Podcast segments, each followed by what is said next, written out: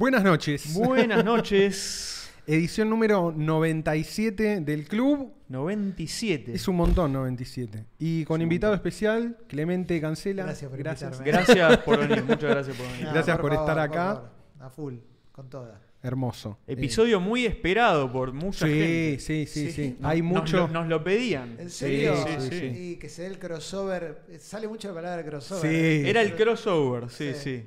Sí. Es verdad. Y te digo que estacioné en la cuadra, boludo. Hermoso. Pero aparte, porque fue una Todo va a salir bien hoy. Vengo, hay un estacionamiento acá al lado, Sí, en la sí. cuadra de enfrente, que tiene el cartel re grande, estacionamiento, todo, tenés que subir una rampa, poneme un cartel de que no tenés cochera, pa. Llego, subo, no tenemos No, más. no tenemos- para Y- vos no. Y de repente sale un chabón con un autito acá, y dije, Listo. Chau. es una bendición. No te hermano, necesito. Así que hay Sí. que tirarla, boludo, porque ese lugar lo quiero cuidar como nunca. No se merece nada. Hay que aguantar el lugar.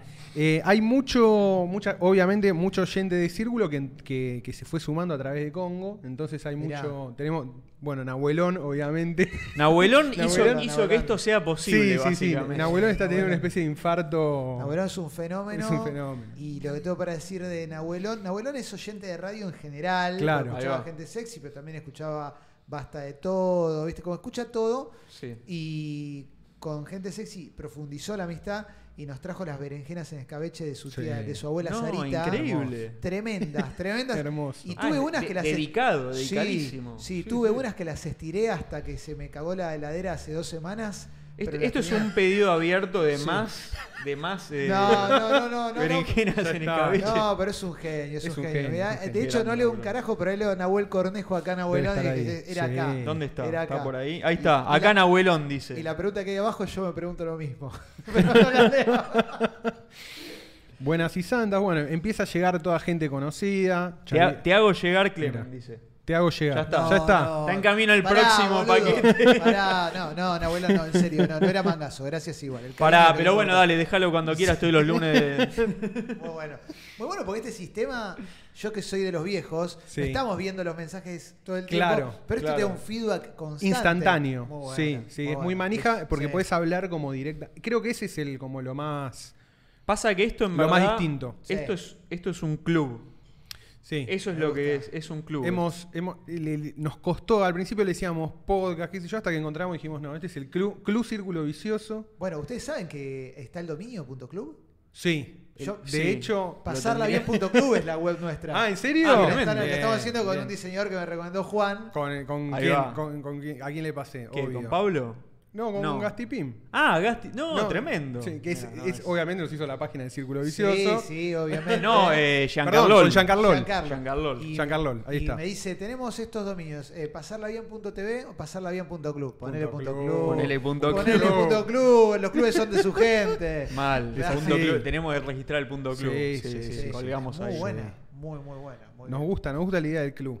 Sí, sí, sí, Le decían, hubo un momento que, que se había instalado la idea de misa, pero no nos gusta, es demasiado religión, nosotros somos laicos. Es, somos, es para otros. somos civiles, es para otros. Es para otros, no está Claro, mal. no, no, Lo que no. pasa es que para mí si le ponen misa, Sí. tienen que hacer tipo un círculo, pero en otro lado. Claro.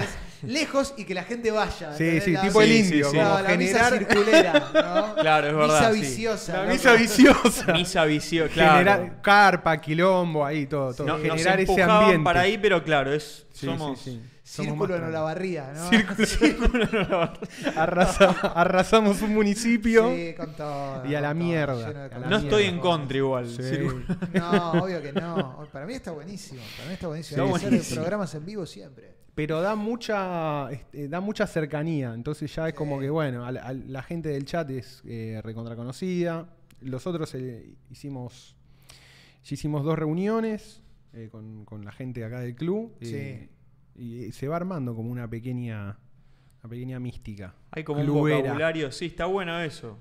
No- nos gustó en la, en la última, como que de repente estábamos todos hablando de las palabras que se formaban acá. Sí. Sí. Pasa eso. Eso es muy loco. Para mí está buenísimo. Para mí, para que un programa, podcast o, o lo que sea funcione, tiene que crear un, un idioma propio. Ahí va. Y estamos en una época en la que se horizontalizó todo, ¿viste? Porque Sí. en una época, no sé, vos escuchabas un programa clásico de radio hace 25 años no tenías ni puto acceso a los chabones que lo hacían. Sí, no había, no había forma. Pero ahora con las comunidades como las estamos armando y demás, viste, haces la junta y todos hablan igual que vos, viste, como está re bueno eso. Sí, sí, mal. A mí me Es- encanta. Eso es re llamativo, como. Va, no sé. a mí- Yo me acuerdo, por ejemplo, lo más parecido a, a una juntada de estas era, no sé, cuando te juntabas con la gente de un foro, viste, cuando estaban los foros y eso, y yo, Sí.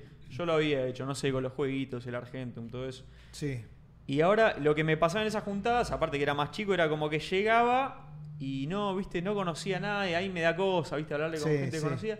Y acá es llegar y es como que no tengo que explicar un montón de cosas y ya estamos como en la misma sintonía. Eso está buenísimo. Eso está buenísimo, ¿no? no es, es muy difícil. Sí, es muy difícil de, de ganarle a eso y además hay una cosa que es que en los medios mainstream históricamente lo que te decían es como, pará porque ya de repente te empezaste a cerrar y le estás hablando solo a los tuyos. Claro. Porque le habla, Ah, viste, mirá, alguien eso. prende, es como el que agarra una serie empezada y dice, ¿qué carajo? ¿Quién es? ¿Qué- qué carajo Ves están Game of Thrones en el capítulo Claro. 6, no entendés una goma. Y con los programas pasaba un poco eso, ¿viste? Que es como, ¿qué están hablando estos chabones?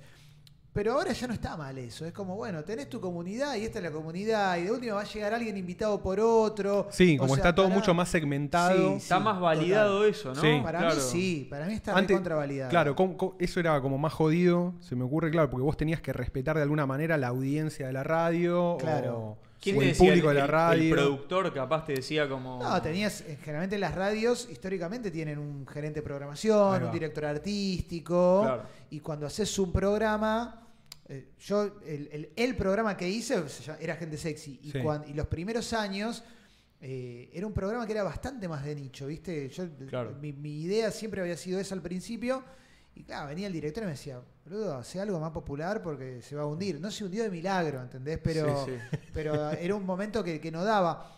Y espacios como este, quizás, en- primero que no, no hubieran podido existir porque no teníamos la tecnología, quizás hace Sí. unos claro. años. Pero que, ha- que haya aparecido todo esto ahora te muestra que hay un público que es ávido de todo eso, boludo. Porque si no, te tenías, que, tenías que hacer la juntada analógica en algún lugar, cambiar el, el fanzine, viste, verte en un recital. Ahora, por Era- lo menos, lo, lo podemos ver por internet. Hay un poco Sí, más, sí. hay un poco más. Sí, sí, Sí, total, sí, sí. total, total, Sí. total. Sí, como que capaz al tener tanto acceso a tanta gente, porque estaba más limitada también la tecnología, capaz eso también, ¿no? Como que te exigía como, bueno, tenés que hacer algo más amplio porque si no es como que el espacio, no hay tantos en No, este claro. espacio, entonces Son- es como... Son cuatro programas. Claro, Claro, es como, totalmente. Tenés que llegar a más gente, claro. Sí. Ahora es como que no está esa, esa exigencia, capaz. Bueno, no, igual es cada uno. No sé, nosotros, por ejemplo, creo que capaz no nos ponemos tanto eso, pero yo veo que otra gente es, bueno, es igual un poco el estilo de cada uno. Y, y los temas que le interesan a uno, ¿no? Claro, obvio. Nosotros no sé. Yo creo que hoy está más dividido, está más que- dividido por temas, ¿no? Como Sí. que si querés, tipo, si buscas algo más de política, sabés que hay medios que van a hablar más de política, si querés más de cultura general, vas a medios que hablan más de eso, cosas más de nicho, como que hoy está completamente segmentado por intereses y también pasa esto, nosotros cuando empezamos dijimos, viste, como, bueno, qué sé yo, no intentemos, como que no intentemos hacer algo que no somos o hablar de temas que, que- que- que no nos interesan porque no lo vamos a poder sostener en el tiempo. Entonces, No. ¿qué, qué podemos sostener? Bueno, la, la- la ultra virgueada que hacemos de, Y, pero es la de que hablar, va, claro, boludo. de hablar de cripto y todo, y- o, o todo, todo el, el- el, digamos, el rango de mambos que tiene Círculo, y eventualmente el trabajo está en, bueno, en encontrar a la audiencia, ¿no? Como cada, nosotros sabemos que cada uno que se suma y que le gusta se convierte en, en un, Sí. en un fiel total. Le gusta más en serio como de verdad, o sea, más a fondo. Y cosa. además, digo, más allá de si ustedes le encuentran, esa audiencia los va a encontrar a ustedes porque el Virgo, el niño, la palabra que le quieras usar, digo, los que lo fuimos, lo somos y lo seremos, lo va a buscar eso, boludo. Sí, o sea, todo el tiempo sí. buscando un espacio donde, Totalmente. donde identificarte. Sí, digo, sí, sí, sí. eh, acá no sé, acá decimos el Virgo y sabemos de a qué nos estamos refiriendo. Estamos, Sí. como, como decíamos cuando, eh, cuando hacíamos el programa, no es el boludo que junta Funcos. Digo, todo bien con el que junta Funcos, pero hay algo más, ¿viste? Es otra co- es otro nivel de profundidad y compromiso con ciertos Sí. temas, Sí. me parece. Sí, nosotros Total, siempre. total. Para mí tiene que ver con eso. El, el- el Virgo es alguien que en algún momento encontró, nosotros le decimos, obviamente, eh, como el agujero de conejo, el rabbit hole, Sí, que cayó, por a- cayó con un tema, se volvió loco con eso y fue como. fue a las profundidades. Alguien que tuvo un- una experiencia con eso, y generalmente eso puede ser con una banda, con, no sé, con una serie, con un libro, con un género, con un juego, con un videojuego, Sí, total. lo que sea, quien tuvo esa experiencia, eh, eventualmente para mí es, un, un oyente del club por eso, porque pasó por la situación de encontrarse en un lugar de decir, bueno, me fui a la, o sea, como que me fui a la recontra mierda. Sí, ¿entendés? sí. Cuando me compré el décimo libro sobre horror cósmico, Sí, ¿viste? Como- Cuando, cuando me encuentro cagándome espadazos con otro ser humano vestido de caballero Cuando- medieval, cuando me- ¿qué estoy haciendo? Me tatúa Cthulhu. Claro, claro, Bueno, claro. no, no hay, obvio. es como que no, no hay, no hay vuelta atrás. Y ese público en general, en los medios mainstream, está siempre como un poco huérfano, ¿viste? Sí, total. Es como que vos decís, bueno, tenés uno en su momento, qué sé yo. A mí me parece como milagroso eso, un poco de esto, como cómo, cómo se logra juntar, no sé, acá mira, ponle 83 personas ahora. Sí, Son, o se- o sea, 83 personas que le gustan esas mismas cosas como... total. Es un esfuerzo enorme encontrar esa gente para Sí, mí. Yo en mi vida no conozco tanta gente que le interese las cosas que a mí en general me gustan. Y acá hay un montón. Bueno, a mí me pasaba De cuando, repente, sí. cuando era adolescente, yo era muy virgo, especialmente de la música, pero bueno, Claro. no sé, viste, como otras cosas también, pero Sí. la música me, me- me interesaba mucho. Y me acuerdo que la radio era una sola, que era la rock and pop, la, la que era más potable, pero a la vez también vos escuchabas algunos programas y despreciaban a lo nuevo. Pero Claro. el sábado estaba el programa de Juan que se llamaba Sábado Maldito, que era un programa todo de música diferente y era un lugar como para meterte, tirarte en esa pecera a nadar y encontrar cosas y después, bueno, ese ritual de la disquería y pim- ¿Te todo. pasó de conocer gente eh, por ser escu- o sea, escuchantes de, de esa radio como esa cosa de... Me pasó por la música en general. Por la Claro. música? Sí, y, y después encontrarnos con eso, porque yo tenía una banda, tenía un grupo de hip hop, te estoy hablando del 95. no, sí, muy bueno. Pasé por todos lados. boludo. hermoso, Increíble. Sí, hermoso. se llamaba hermoso. Los Curanderos. Y era con, con los pibes del barrio. Y ¿Qué hacías vos ahí? O Yo sea, tocaba el bajo y en algunas canciones también rapeaba, hacía las letras. No, todo. increíble. Sí, sí, otra, otra, Otra época. Otra, otro país. ¿Es, es accesible ese, es, eh, para El- escucharlo? Quizás eso? en la casa de mi vieja hay algún cassette de algún ensayo. Imagínate que ni siquiera grabamos con, con Tascam cuatro canales. Claro. Eso era no. la máxima tecnología y no la teníamos. Eh, era muy cara porque costaba 130 pesos, eh, dólares. Tremendo. Eh, terrible. Pero me acuerdo que nos pasaba que decíamos, en un momento íbamos a tocar, la primera vez que íbamos a tocar en vivo era, un amigo decía, boludo, invitemos a Juan y Natale, que a él le va a gustar, ¿entendés? Porque era la referencia. Era la referencia. Quizás Juan ni iba a venir, pero no importa. Pero ¿viste? estaba esa ilusión, ¿no? De llegar ahí Claro. objetivo ahí. Sí, y después no sé, ibas al Parque Rivadavia y estaba el chabón que tenía el puesto hardcore Claro. y ahí había otro, otra cultura, viste, como un montón de cosas como... Para mí lo más importante era que apareciera siempre alguien y te abriera un mundo nuevo, pero un mundo nuevo que, Claro. que constitu- que- que constituyera una identidad también, donde vos pudieras formar una identidad, que me parece que eso es súper importante. No que tu identidad de repente se convierta en un, no sé, en una- un objeto para una góndola. No, no comprar Claro. un paquetito prearmado de algo que ya está todo decidido y donde no tenés que pensar nada. Sí, ¿no? Sí, Como- total, total. sí. Que ahora, eh, quizás esa por ahí, es, es- vos que obviamente transitaste todas estas épocas y las viviste más a fondo. Yo, en- en- yo soy del 87, entonces principio de los 90 todavía era un, un niño en la escuela. Digo, hoy se siente un poco todo más como artificial y... y- o, o por ahí, no sé, por alguna nostalgia medio boluda que uno tiene, no sé. Pero como se, se siente todo como un poco más como prefabricado, ¿viste? Como, pues si te gusta tal cosa tenés esto, esto y esto. ¿eh? Sí. Y antes había como un poco más de que casi de- de- hasta de fundacional de decir, tenemos que inventarlo porque no existe. ¿viste? Pero Como- total, total, total. Después, a mí lo que me pasa también con respecto al pasado, lo que quiero combatir es el- al viejo chotismo de decir, "Eh, esa época", Antes esto. Sí. Pero me estaba re bueno ir al parque y conseguir un vinilo a 5 pesos importado y qué sé yo. Pero Spotify, la verdad, siento que me salvó la vida con la música. Claro. Yo escucho lo que quiero todo el tiempo, no tengo que recorrer 700 disquerías para comprar el primero de Cypress Hill, ¿viste? Que, que era algo que pasaba No, en esa época. olvidate, sí, sí, sí. Pero dicho esto, yo no sé cuál es el equivalente, ¿viste? A, Eso. a esa eso. virgueada hoy. Y quizás está buenísimo que no lo sepa, porque quizás está como en un margen al que, al que yo no accedo. Yo, yo Pero- creo que no hay. O sea, ¿Usted no hay, que, que no hay? no hay que buscar la equivalencia porque es para, Sí. es para la A mí, me, desilusión. a mí me da esa sensación de que no existe Es ya triste, como... Pero... No existe ya un espacio no, no mapeado, ¿viste? Creo que Claro. hoy... Creo que hoy por hoy la, como la rareza o el, el acceso a lo nuevo tiene que ver más con justamente con el crossover, con mezclar dos o tres cosas, Sí. ¿viste? Como armar, decir, bueno, eh, criptomonedas, Magic, porro, ¿viste? Como Claro. esa armás como una pequeña Sí. cadena y ahí como que decís, ah, bueno, acá puede ser que haya algo, qué sé yo. Pero, pero me parece que como que la etapa más fundacional ya pasó. Y siento puede eso, ser, siento puede eso. ser. Quizás les algo que se habla mucho y por ahí eh, también vos por, por estar en la radio, el contacto y demás, Mm. esa escena más fundacional por ahí le tocó a otros pibes ahora, digo, to- todo todos los chabones que están con la movida del trap y Claro. todo eso, el, el Twitch y los que aprovecharon bien ese caldo de cultivo que hace 5 años, 10 años no conocía a nadie y ahora es como la cultura. Total. Me parece que ellos tuvieron una experiencia de decir, bueno, creamos lo nuevo otra vez. Para ¿no? mí eso es increíble, para mí es muy flashero, aparte de ver el quinto escalón que salió del Parque Rivadavia, que es donde yo Claro. paraba con mis amigos, y más esencialmente es como la piedra basal de mi cultura, es el Parque Rivadavia. Eh, me parece espectacular porque, insisto también, digo, para, para no caer siempre en lo de antes era mejor, si yo quería hacer algo, yo cuando tenía 17 años, 16, lo máximo que llegaba era o un fanzine o grabar el, el ensayo de mi banda y no lo escuchaba nadie. Y estos pibes directamente crearon un movimiento, ¿viste? Mm. Y eso para mí Es tremendo, muy sí, sí. bueno esta época, que hoy realmente el hazlo tú mismo te puede llevar a no depender de nadie, que eso también está bueno.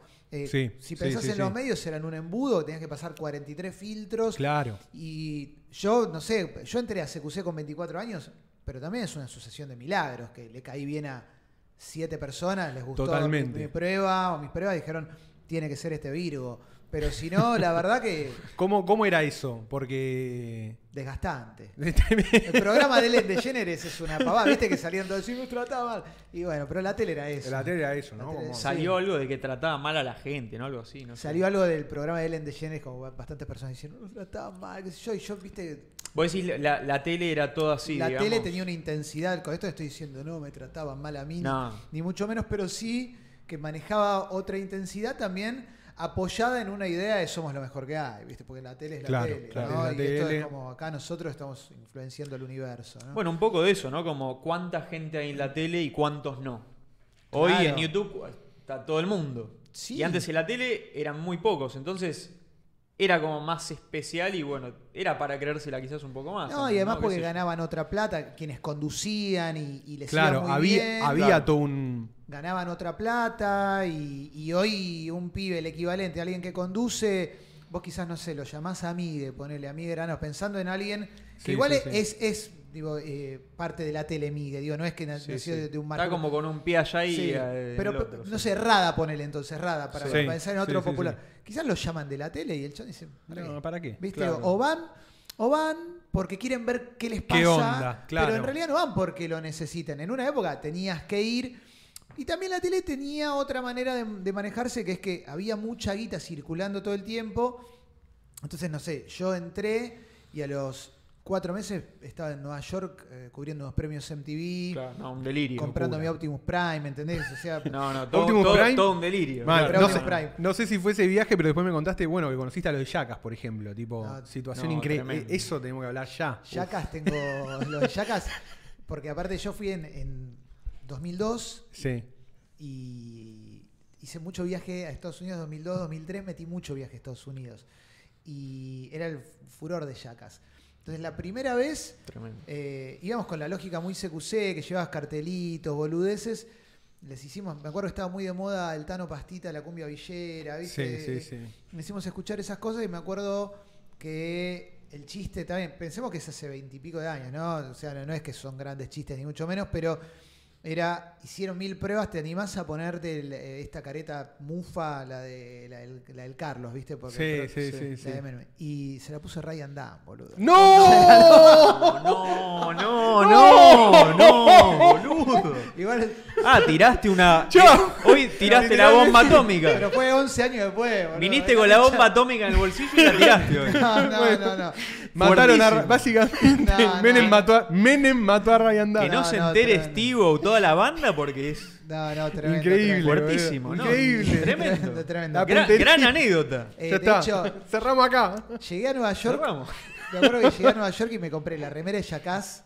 Eh, Me fui a una tienda de MTV, yo no entendía nada. Y en Times Square había un local de MTV re grande, creo que era estudio. Me compré una remera época, de Jackass que la arruiné porque la manché con vino. La debe estar en la casa de mi vieja. Increíble. Sí, sí. Eh, compré una remera de Mr. T que me quedaba grande, pero la compré Hermoso. igual. Y un Optimus Prime. Bueno, y después los Yacás los cruzamos en varios lugares, por unos meses después era premios MTV. Hubo dos premios MTV latinos. Yo me que eran- acuerdo de eso, Sí. me acuerdo de esa intervención. Sí, sí, sí. en una estaban como megapuestos y me acuerdo que Chris Pontius metió la mano en la pija y me la pasó por la cara. No.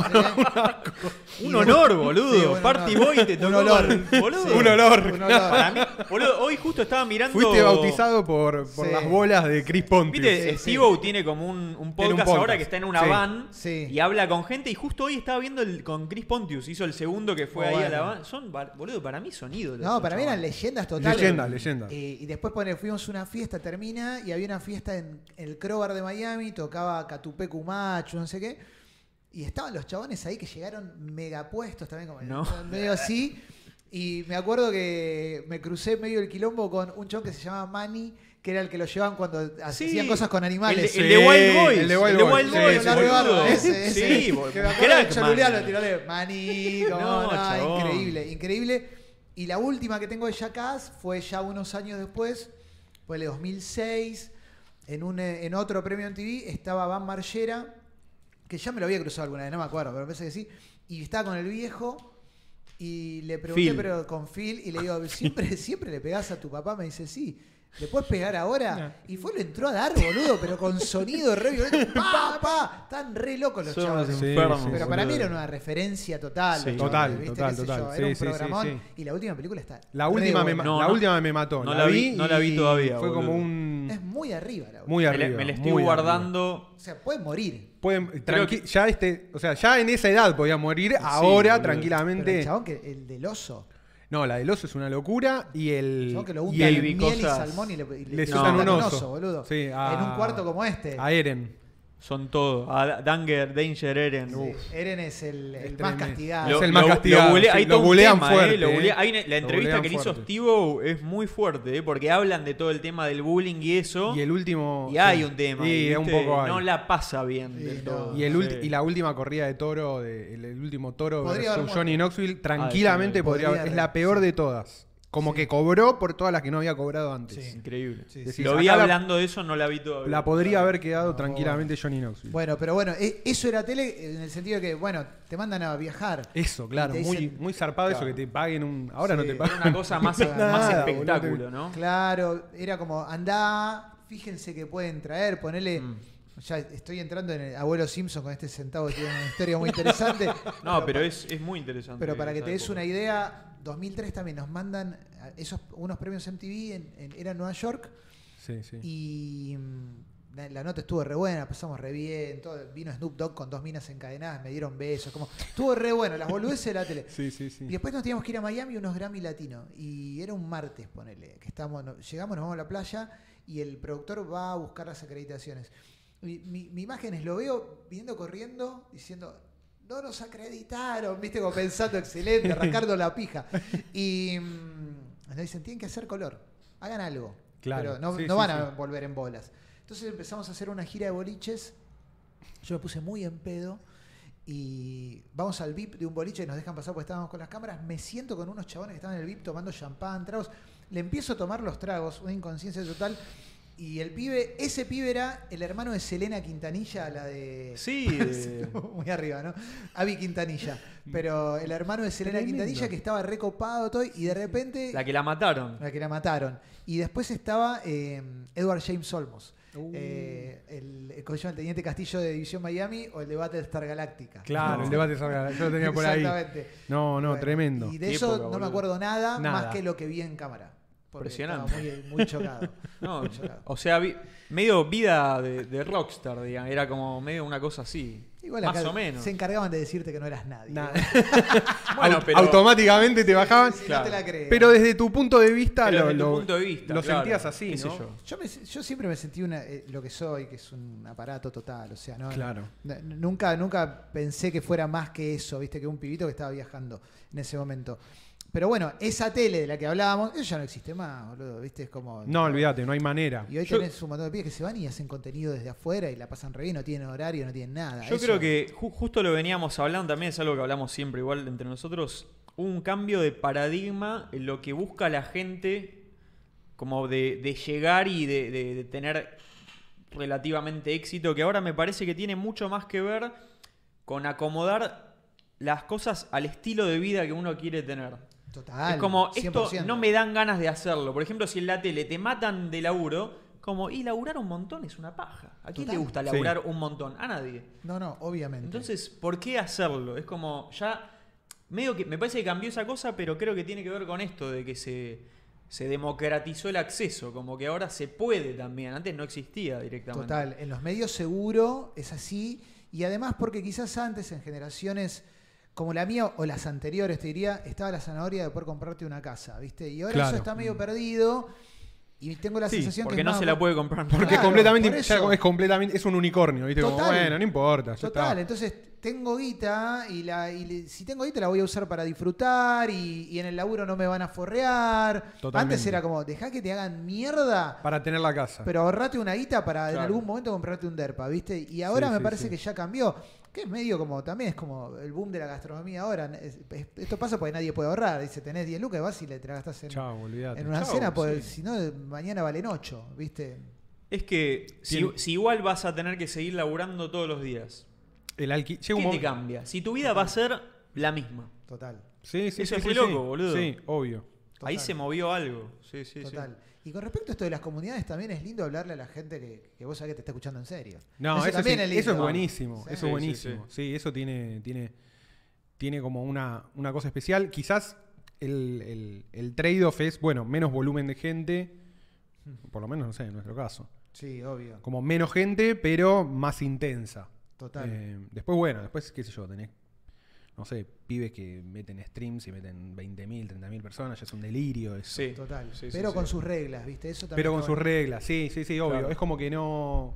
Como que en ningún momento, me parece, terminan transando con, Oh, obvio. con la lógica vieja. Es como, bueno, ya está. A mí igual, por ejemplo, a mí el mainstream, el mainstream me gusta si es en términos en los que me puedo sentir cómodo. Ahora, Claro, que, ahora estoy en un claro. programa mainstream a la tarde en la radio y me encanta. Lo re disfruto, es como súper Claro. relajado, la pasamos re bien. Nadie me presiona, voy, me divierto, hacemos notas que me, que me copan. Y en, de esa manera me parece está re bueno. Y por otro lado, lo- si le quiero hablar a un círculo pequeño de gente o de, de una, alguna afición que, que podemos compartir y que no, no, no está en un idioma más popular, me busco una, una alternativa. Digo, por eso ahora empecé a hacer un podcast. Claro, Pero, justo, no sé. justo estamos, estás estrenando Sí, Pasarla Bien Pasarla bien. con el gran Diego. Con Diego de la Con Sala. Diego de la sí, Sala. Sí, sí, sí, sí. Espectacular. Pero bueno, también es eso un poco, ¿viste? Como- Sí, y quizás eh, también esta época te permite eso, que para, para gente como vos que es más ambidiestra, que maneja el mainstream, pero siempre tuvo como una pata más en, en lo que son los nichos, la comunidad, el under y demás, podés hacer las dos cosas y quizás no, no una en detrimento de la otra, podés convivir tranquilamente con eso. Sí, es que a mí ¿sabes que me- siempre me resultó raro como que no fuéramos más los que nos pasaba eso. ¿entendés? Totalmente. Como- Claro. yo- yo- Vos lo veías de antes y ya te, ya te pasaba eso. Claro, yo laburaba en, en Caiga y de repente iba a ver, no sé, viste, a, a Masacre, ponele, ¿no? No sé, en Cemento. Y los últimos años de Cemento, 2003 me acuerdo, pero un día voy a ver a Masacre. eh, de hecho, me acuerdo que estaba Adriana Uteda entre el Sí. público, eh, que me dio un, un flyer de Satan Dealers. Y yo le dije, yo escucho Satan Dealers. Claro. ¿Entendés? Como a mí me gusta. Y, y le dije, yo te fui a ver con los delicados a Cabalino en Caballito, un lugar que duró dos meses, creo. Y claro, generaba como una sorpresa porque este pibe, o sea, vos pensás que vivís como en un mundo más de, de- de- que Sí, solo más hablas de eso. Claro. Y en realidad para mí es como lo más natural, o sea, como que si ¿por qué te lo vas a perder? Si está buenísimo, boludo. Sí, para mí sigue estando buenísimo alimentarte de otros lugares. Eh, si no, no sé, te quedás muy muy en en, en un, en un mundo muy pequeño. Pero en el, en el ambiente quizás del mainstream, por tirarlo de alguna manera, eh, ¿vos sentís que, que- que todos hacen, tienen como esa pata ahí, eh, en, en algo ahí? ¿O esa visión de afuera de que es capaz gente más en contacto con todo lo mainstream o capaz cosas más, no sé, superficiales, qué sé yo? No, yo en el mainstream, en general, lo que veo, muy en general estoy hablando, porque siempre hay honrosas excepciones y hay mucha gente muy talentosa y demás, Sí. sí veo en, en mucha gente como un deseo muy grande de estar presente todo el tiempo y a toda costa. Y eso lo vi desde siempre, ¿no? Y El famoso deseo de pegarla, ¿no? Sí. Un poco es eso, como de estar ahí por el hecho de estar. y permanecer y que no y que no me que no me copen mi lugar y este Mm. es mi perfil y, y no me lo quiero perder eh, y qué es lo que tengo que decir o qué es lo que tengo que callar para quedarme y para poder estar acá y el mainstream en un momento se empezó a alimentar por demás de eso y entonces hubo un momento que el panelismo cobraba un mango y medio cuando la tele se empezó a abaratar y se creó ese formato de eh, una persona en la conducción y, Y 15 panelistas. que- claro, de 14 personas, ¿viste? Y muchas veces era vení por la, vení por la oportunidad. O, a mí me Claro. pasó que en un momento me, me invitan a un programa, ¿viste? Y dije, bueno, voy porque la persona que conduce me cae súper bien. No, no era mi estilo, ni mucho menos, me venían invitando. Eh, yo no suelo ir a programas porque me da paja, la verdad, ¿viste? No es que me Sí, creo sí. demasiado para No, no, no, ir. totalmente. No, Pero sí, bueno, la per- está bien. está La persona que conducía me caía súper bien. Entonces voy, programa 100% mainstream. Me siento, eh, había un panel Sí, sí, sí. y la paso bien. Me cago de risa, qué sé yo. Al otro día me vuelven a invitar. Digo, bueno, vamos a la semana que viene. Mañana no. Bueno, vuelvo. Y la tercera vez que me invitan, le digo a la persona que me invita, le digo, me están probando, ¿qué, qué ¿Qué es lo que quieren? Claro, y claro. un poco Un poco sí, no sé qué. Y en un momento le dije, mirá, a mí me gusta que me paguen. O sea, si no, no, no es mala onda, lo, lo Claro. disfruto. Pero mi arreglo con un programa de tele es, si voy y me pedís que opine y que... Págame. Si no, no lo hago más. Y, y listo, pero sé que hay mucha gente que dice, a mí me sirve porque me sirve para conseguir canjes. Claro. ¿Viste? Hoy también un Instagram es una puerta de, de entrada de negocios, ¿viste? Si lo sabes utilizar bien. No es mi caso, pero claramente...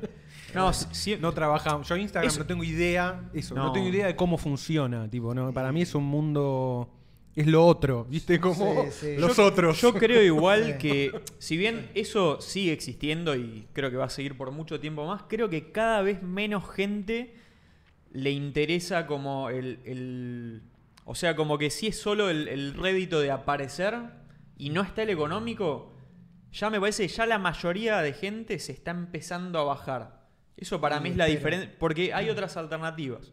Sí. Es como, está buenísimo todo, me puede servir aparecer, como hiciste vos, una, dos veces, y después necesito la plata. Y me parece que capaz antes, bueno, o pagaban mejor antes también, No, claro, antes y pagaban estaba mejor. la plata. Sí, a mí aparecer ya no me servía porque Claro, que, Yo que- ya que en- gana- ya sos conocido, ya tenés tus programas. ¿Qué, qué- Claro. qué te daba de Sí, extra? sí, digamos? yo ya en ese momento ya estaba, ya, ya tenía mi laburo y nunca tuve una pretensión demasiado grande tampoco. Pero también hay un momento que entras en una que no está mal, pero hay gente que eh, digo, se da cuenta que no es tan difícil hacer guita. Claro. Si, Claro.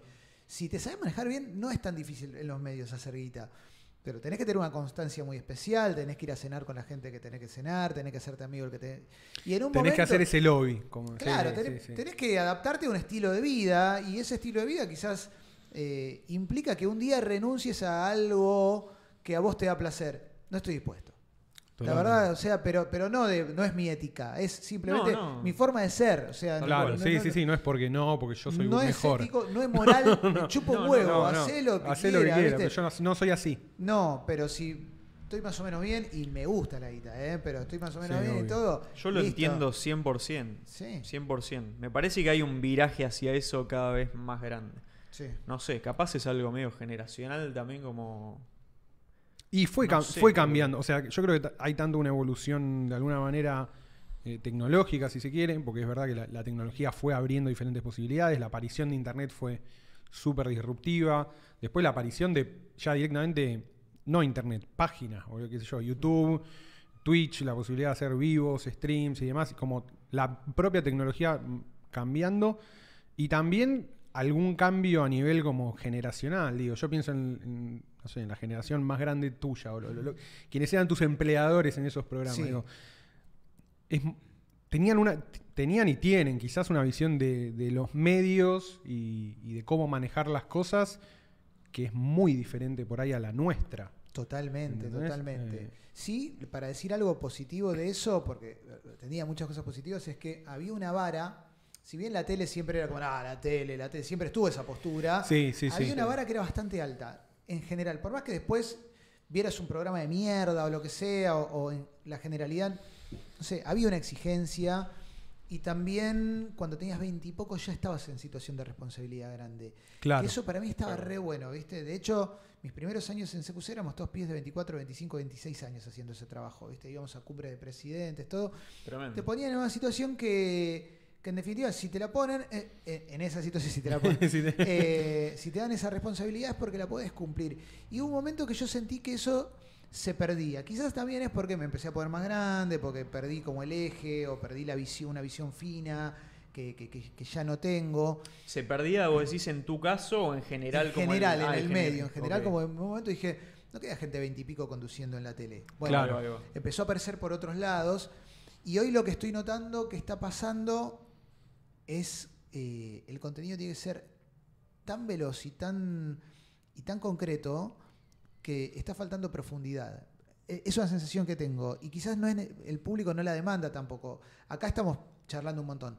Pero yo veo en Instagram contenidos que, o- Sí. que son como eh, una canción para levantarte a la mañana. O una, pelicu- una película, fin. Sí. Una película para recomendarle a tu enemigo y que se clave, ¿viste? Una película con la que lloraste. Como todo es como súper, eh, muy. BuzzFeed, ¿viste? Todo es BuzzFeed. Sí, sí, sí. BuzzFeed, la casa vampiro. BuzzFeed. BuzzFeed. Mal, boludo. Eh, sí, pero re. Y esa clase de contenidos a mí ya no, me- no sé, no me interesan. Quizás, insisto, lo dije mil veces, pero quizás porque ya estoy afuera de eso, de- por edad. Pero bueno, no sé. Eh, Sí. Antes sabía. Yo creo que es verdad, y si va, yo lo, lo que vi de, lo, de eso, eso es 100%, como que se empezó a achicar todas las duraciones y es todo más ta, ta, ta, Sí. ta. Para mí, el punto en el que empezó a como girar y pegar de la vuelta y empezó a haber como hambre de vuelta un poco de esta profundidad que vos decís, fue con, eh, bueno, con Joe Rogan, que empezó con el Sí. tema de los podcasts a nivel como superar números de la tele, de, de la televisión yankee, que no, Sí. no sé cómo son, pero no debe ser poca cosa. Y recontra. Y empezó a tener influencia Sí. como ya en, en- en No, y- la decisión de la gente, o y sea, muy, grande. Muy contraintuitivo el hecho de, justamente, en una época donde máximo un video de YouTube podría durar 5 minutos, 10 minutos y ya después era inmirable, el chabón dijo, bueno, ya está, dos horas de contenido, tres horas de contenido, como Total, otra cosa, ¿viste? Total. Y Y. tiene algo que para mí está re bueno, es que te presenta gente. Que Sí, Mm. Ponele- sí, sí, sí, sí. Yo me cuesta encontrar el equivalente a las revistas que había antes. Yo agarraba una revista y me enteraba de cinco bandas o cinco películas, Claro. cinco directores de cine que me interesaban. O, no sé, me iba y me compraba un libro porque había visto una recomendación ahí. Eh, sobre todo si no tenía alguien que me lo recomiende. Eso está buenísimo, es verdad. Y hoy quizás un contenido más a la BuzzFeed no te recomienda nada nuevo. No, no, O sea, porque siempre lo, es, otra vez te, te dicen las mejores tres películas Sí. de ciencia ficción. ET, video de Claro, viste, yo estoy cansado de la gente que está ET, con Volver al Futuro. E Volver al futuro. Basta, boludo, con Volver al futuro. Basta, Posta, que Y Joe todos los años es el. el- Eso lo logró, te traía gente, ahora ya no, porque ya está ultra mainstream y ya Bueno, pero pa- hizo- pasa menos. pero ya Sí. hizo un millón de también de podcasts. Pero hizo un como millón- 1500 capítulos. Yo lo escuché bastante atrás y me pasaba eso. Me ponía a escuchar, o sea, imagínate abrir un video que ves que dura tres horas y habla con una persona que no conoces. Decís, ¿por qué lo vas a abrir? Y bueno, pero porque el chabón te generaba esa fidelidad de te traigo gente que tira cosas muy interesantes. Sí. Y me, me- me- o sea, para mí fue muy valioso eso, como que sentía que me estaba trayendo cosas nuevas. Bueno, para mí, yo ahí en lo de Joe Rogan conocí a este Paul Stamets, el capo Sí. de los Sí. ojos. Es el primer. Bueno, Es acá, el es, número uno. acá es una institución. Bueno, Acá, sí, eh, sí. Sir, Lo- lo- Sir Paul Stamets. Claro, lo conocí Paul a ese, por ese chabón, por, por Joe Rogan. Y yo cuando hacía el programa de radio, el, el propio, cuando hacía Gente Sexy, trataba también, porque era un programa que no tenía una pretensión de popularidad extrema, Sí. de traer gente siempre, ¿viste? O alguien que había escrito un libro, que tenía alguna historia para contar, como para romper un poquito, ¿viste? Como sabía que también que Griselda Siciliani no iba a venir, Claro. ¿viste? Claro. Y porque tam- y también tenía la conciencia de mis limitaciones de que quizás no le sacaba la mejor nota. Bueno, generaba un contenido para una comunidad, ¿viste? Que, Sí, que sí, iba sí. por ahí. Y hoy yo encuentro mucho valor en quien decide hacer un contenido que tiene más, que, que dura más, que te permitís analizar, pensar, eh, y sobre todo darle una herramienta nueva y retroalimentarte con el público. Porque encima ahora te puedes retroalimentar, porque Re. vos estás diciendo algo acá y del otro lado. No sé si estarán puteando. Yo no No, mirá, de hecho, presbicia ya, de boludo. hecho hay un, hay un comentario bastante copado de Luis, de Lucho Paz, que fue invitado al programa, también eh, que dice, Clemente, en paralelo a la pérdida de profundidad, ¿notás también pérdida de personalidad? todos los medios tradicionales de radio, TV y gráfica con las mismas notas y enfoques en lo que no es política. Eh, pérdida de personalidad, no sé bien. Yo veo que hay gente que tiene mucha personalidad. Eh, no sé si, si dice, si decís los medios en general, puede ser que se empate todo bastante en un lenguaje, porque eso, la, la- la época tiene un lenguaje, esta Sí, época tiene un lenguaje. Sí, sí, sí. Después noto que hay gente que tiene mucha personalidad. Digo, quienes están surgiendo y les está yendo muy bien, los noto con sus personalidades muy marcadas eh, y, y- y con una, me parece que con una capacidad de trascendencia que, que se va a empezar a notar con el tiempo. Pienso en eh, desde Reborda, Luquitas o no, no sé, Migue. eh, son toda, toda gente que la sensación que tengo es que va a durar. Después sí veo fenómenos que no voy a decir quiénes no me gustan, me parece medio choto, pero veo gente que digo, no entiendo, no, no entiendo. Y está la gente que digo, este no lo entiendo, pues yo soy viejo y hay gente que digo, este No, es un no boludo, lo a mí no me engaña. ¿No? Porque no Yo hay este nada lo que conozco, este es un Claro, gil. Este es un logia, a mí no me Es logia. boludo, este es un robu. Esto no es por edad. Sí, sí, sí, sí, sí. Esto sí. no es por edad. No, esto no es Gatorade. obvio, obvio. Este junta funcos. No, Sí. Qué terrible, qué No, terrible. No, eh, pero, pero comparto, comparto, comparto la lectura. Eh, muy Sí. fu- es que los Funko es como una representación ahí del, Sí. de todo lo, de, de- Es que a mí me pasa que esto de es, todo lo es detestable. una pelotudez, tampoco es que lo pienso todo el tiempo, No, ni mucho no, no. menos, pero sí hay una cuestión, realmente, una cuestión identitaria. Si vos eras un gobir total, ¿viste? Como lo fui yo toda mi vida, eh, más allá que la tele te puede cambiar una realidad en ese sentido también, pero digo, siempre era un Virgo y era un chabón que me gustaba el fútbol, pero también me gustaba eh, eh, la guerra de las galaxias, me gustaban los discos, me gustaba el hip hop, me gustaba el rock and roll. eh, leía libros, me gustaba Stephen King, viste, qué sé yo, como tenía un mundo, un mundo, eh, te- coleccionaba cosas, siempre estuve como muy en el mundo de las cosas viejas y demás. No tenía tanta gente que se enganchara con eso, ¿viste? Claro. Y eso no te, no te convertía en una persona interesante, ni mucho menos, por lo menos para el común de la gente. Hoy eso creo que por culpa de Big Bang Theory, más que nada, Sí, ¿no? 100%. Es- más que nada, Qué Sí, cringe que es ahora Big Bang Theory. siempre Sí. lo, para mí siempre lo fue. ¿eh? sí, sí, sí. la Y se- sí, bueno, pero era algo que ponías en Fox y si no tenías nada para ver, comías rápido y salías a hacer lo que tenías Sí, que sí. hacer. Yo Va, nunca- qué sé yo. yo Yo, nunca- cuando miraba tele hacía eso. Nunca Pero- me enganché. no. Igual tampoco es que me planteé contra Big No, Bang Theory, no, ¿eh? Simplemente es que no, no caí, porque, Es lo porque no puedes es. caer en todo, ¿viste? No, pero dio, dio un- de alguna manera dio como el, ¿no? Como el starter pack pero, pero- para. pero no lo empezó tampoco. Le, le No, dio a la no. gente lo que quería también. Era lo como- popularizó de alguna manera. Pero también hay una cosa que es, porque eso me toca de cerca, pero en realidad, digo, al punk, yo siempre me acuerdo cuando Mm. en, en alta fidelidad el tipo dice en un momento, yo me sentí un farsante, me sentía como esa gente que se rapa un día y dice que toda la vida fue punk. Y eso siempre estuvo, el chabón que Sí, sí, un sí. día descubre a los Sex Pistols a los 25 años y va y se compra Nevermind the Bollocks y se compra la remera y no se compra más disco porque no hay, porque son todos compilados. ¿No te, raras. no te pasa de mucha gente de tu edad eh, o, o en mi edad que de pronto lo ves y decís, ¿por qué estás vestido como Duki? Bueno, ni hablar, Si hasta, ¿Qué pasa? Ni hablar. ¿Qué pa- ¿Por qué ahora tenés yo, un piluso, boludo? Sí, boludo? bueno. No, ni hablar. Eh, O sea, yo no tengo problema. Por mí, siempre pasó. Igual, No, obvio, Sí, sí. siempre no sé pasó. si es tan grave igual. No, igual, no, viste, no, como que todo termina medio cayendo por sí solo. sí, cosas. sí, pero no me digas que sos nerd. O sea, Claro. que esa es Claro. como, te compraste los Funko, comprátelo, está bien, no sos nerd. Te estás infantilizando y es tu onda y está perfecta. Sí, sí. Pero hay un montón de gente, nerd es, nerd es Maldacena, boludo, que Claro, está, que claro, está estudiando estudiando- agujeros negros, Sí, boludo, claro, ¿no? la nosotros que la- nos gusta la boludez, ¿viste? Mal.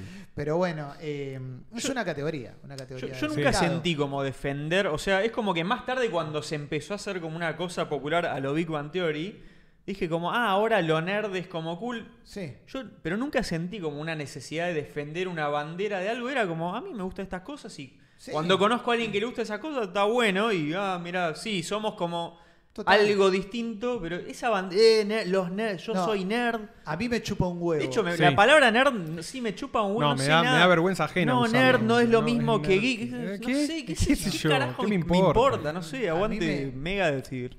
Rust in Peace, qué sé yo. No, no podemos hablar de eso. Sí, Yo no tengo ya. problema, es un momento Ya, fundacional de chao. mi vida, el primer show Ya. de Megadeth. Pero para que te digo, eso es increíble. Pero sí, lo que te digo es que a mí me pasa por laburar en el, en- en el mainstream, Y cuando se empieza a poner de moda, cada vez que había alguna nota o informe sobre algo, me llamaban. Y Claro, era- me acuerdo claro. una vez que me llaman de Fashion TV, un extinto canal. Dice, Yo tengo. Qué, qué bueno Fashion Qué TV. bueno. Un, un día con. Pilar, No. pilar, un pilar de, de- de la Un niñez. pilar de la paja, ¿no? Hay que No, decirlo así. obvio, Nosotros, yo 13 años y era tipo un día con Sofía Zamora, era como. Era Fashion TV. Familia hoy se come. eh, eh, Era Fashion TV o los canales todos ahí Claro. censurados. Bueno. Era casi soft porno. es que ¿eh? los nerds de antes eh, nos copamos con el gato y la paja, ¿no? Claro, sí, sí. Eh, Fashion TV o que justo el frene como todo Sí. en azul, pero que Venus. se vea bien. Sí, Venus, Bárbara de Venus. Bueno, me llaman, me escriben y me dicen, estamos armando un especial sobre superhéroes y moda. Eh, Eh, eh, ¿cuál- chao. ¿Querés opinar? No. No me gustan los superhéroes. No, me no chupan, un me huevo. chupan un huevo No me importa, No sea, trabajo. No, pero posta, Perdón, no maestro. me importa. Y no es por snob. No me pasa nada. Sí, sí, sí. No me pasa nada. Y te digo más. eh, lo anti snob, porque yo sé que a la gente que le gusta mucho Batman y que lee Batman y que leyó Sí, todo, sí, sí. todo año uno y todo, no le gustan las de Nolan. Y a mí me encantan las de Nolan. ¿Qué te voy a decir? ¿Viste? Me, me- me da lo mismo. Megadeth impresionante. Megadeth, primer show en Argentina, boludo. Eso, eso, eso. Eso porque agarraste una época de shows. Eso, agarraste papa No. fina mal. Igual hubo un montón que no iba porque también era como era adolescente, tenías la plata o no tenías la plata. No sé, viste, y voy fui a la puerta. O sea, Estuviste en el de en el que surgió el cantito mega. En ese, claro. En ese estuviste Eso está en en YouTube 94, ¿no? Una es, cosa en el- así. es en, mira, me parece que es diciembre del 94. 94. Completamente Eh, fundacional. Yo tenía dos años. Claro, pero aparte era una época muy, era un momento muy potente porque yo tocaba el bajo y mi, mi profe de bajo eh, tenía una banda que se llama Trastorno Mental y escuchaba mucho, trash. nombre, sí. Me acuerdo que tenía, me acuerdo que este- tenía un cassette de Sacred Rage ahí en la mesa, tremendo. Y mm, era la época de veníamos de Countdown to Extinction Claro. y estaba saliendo Eutanasia, me parece que creo que parece Joe ya salió, ya había salido Eutanasia. Pero bueno, este pibe como que me había, me había enseñado a tocar Countdown to Extinction, que me, me la acuerdo, la sé tocar. Eh, y fuimos a ese show y para mí era también como, a ver, ¿qué es? ¿Viste? Vamos a ver un mundo nuevo también, ¿viste? Porque el show de Megadeth, yo venía de ver a Slayer en el, en el Monster of Rock y no entenderlo. Claro. Yo he ido al Monster of Rock tocó Hermética, Slayer, eh, ¿cómo se llama? Sabbath con Tony Martin cantando. Claro. Kiss. Yo, No, pues yo era re quisero a muerte. Quisero a Ah, morir. Quisero a morir, ¿eh? Pero. Ah, no habías entrado como al, al, al metal, metal, no, digamos. no, no, no, no. Tenía. eh, mis experiencias con el metal venían más que nada por sepultura. Claro. Porque Claro. había. eh, yo tenía unos cassettes de los Doors, esto es terrible, boludo. Sí. Eh, y los cambié por unos de. por eh, Morbid Visions y Bestial Devastation. Ahí va. Que era como. ¿Vos escuchabas eso? Y decís, era ya como. está, no, ¿qué no. esto, Es, el umbral de la. De, de- Es inentendible, ¿viste? Sí, sí, sí, de la conciencia. Sí, sí, y aparte, más si pensás que tenían 16 años cuando grabaron eso, más arriba todavía. No, tremendo. Pero no, no era metalero, ¿viste? No era un metalero solamente tangencialmente por amigos, pero yo era más de otro palo, ¿viste? Como, Claro. como, como, no sé, no me casaba con nada, pero andaba por el hip hop y de repente, no sé, eh, me gustaban los Stone también y no sé, cualquier cosa, ¿viste? Eh, algo punk rock, lo que viniera. Obviamente, al ser adolescente, el grunge también lo tenía como muy metido. Claro. Y cuando vino Megadeth, eh, fui con una remera que hoy me quiero matar que no la tengo más, que decía, eh, estaba la calavera de Vic Rattlehead, con todas flechitas que tenía como te explicaba qué, qué era cada cosa de la calavera, y, No, y decía. Anatomy of Vic, y atrás Megadeth, ah, increíble, boludo. Eh, y lo que me acuerdo era eso, que yo estaba en la popular, porque para mí era el mejor lugar para ver recitales en, obras y aparte costaba 15 pesos. Claro. Y 15 pesos. Lo primero es, entra Nick Mensa con una batería como toda plateada, que eso también está en YouTube, hace así, empieza y arranca a tocar Skin of My Teeth y entra Mustang Gini camisa, ¿entendés? Como cero pose. Cero. Eso es lo más lindo, ¿viste? entra el chabón. Mustang, en esa época lo más true que podía haber. Increíblemente basado. Total. El nombre que le puso el primer hijo, Justice, boludo. No, no sabía Arriba. eso, boludo. Sí, yo me acuerdo. Justin Tremendo. Mustaine, boludo. Justin Mustaine, ¿Qué onda que tu viejo sea Mustaine? loco? Es No, no. increíble. ¿Qué haces después? Ya no, está. no, tremendo, tremendo. Pero bueno, para mí, porque aparte, viste, cuando sos adolescente también estás buscando una identidad de a ver dónde te plantás. Y si bien Metallica obviamente es mejor banda, eh, cuando sos adolescente sos más básico en un montón de cuestiones y más en los 90 donde o me gusta esto no me gusta, y no me gusta todo lo demás, que horrible, horrible, estoy re en contra de eso, pero bueno, era una época entre Megadeth y Metallica, yo estaba del lado de Megadeth. Claro. Y lo peor es que es como. Mirá lo.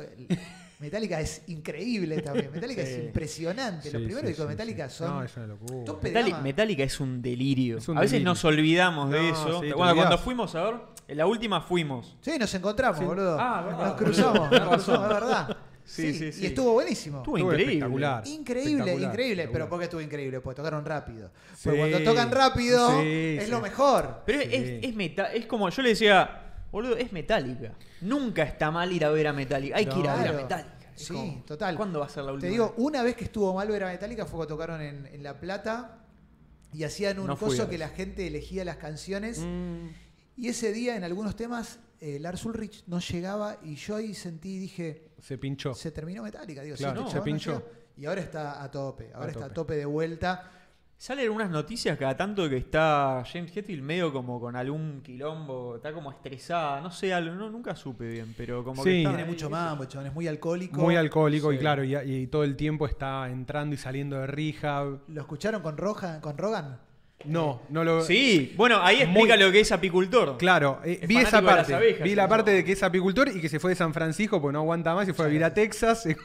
Para mí igual hay un tema que es que Es arranca, la, la tendencia del momento. arranca diciendo, Sí, no, sí. volví de Rusia, fui a cazar oso, dije, la concha. La puta que te parió. boludo". pero Hetfield salió mil veces con la, la foto Sí, ahí con, sí, con sí. todos los animales gigantes. es full redneck. Sí, full sí, redneck. Para mí igual, para mí, o sea, yo quiero que Hetfield sea todo el paquete. Yo entiendo, viste, capaz puede estar en contra todo, Sí, pero sí, obvio, es obvio. parte del paquete. Bueno, a mí me pasa con Calamaro. Yo Claro. no pienso en nada similar a Calamaro con respecto a, a los animales, los toros y todo eso, pero es Calamaro, boludo. qué sé Sí, yo, ya no- está, que diga lo que, haga lo que quiera, boludo. Sí, que- sí, no, no, no, Es la verdad. Para mí cuando hay cuando hay, hay un artista que está como en su camino a convertirse en el coronel Kurtz de Apocalipsis Sí. Now, hay que dejarlo. Dejalo, hay que dejalo, dejarlo, dejalo, hay que dejarlo y que vaya hasta el final No, y no, disfrutarlo dejalo, así. dejalo. Uno no se tiene que meter, no, porque el problema es cuando hay mucha gente que, lo- lo- que Sí. se mete en el mismo trip. Claro. Vos no podés. él Vos sí. no, él sí. Él está en su camino a perderse en Vietnam. Claro. Dejalo. Pará, igual Calamaro lo fue y Fue volvió. y volvió, sí, Fue y sí, volvió, fue y volvió. Pero bueno, Sí, sí, eh, sí, sí. Metallica, ¿viste? Eh,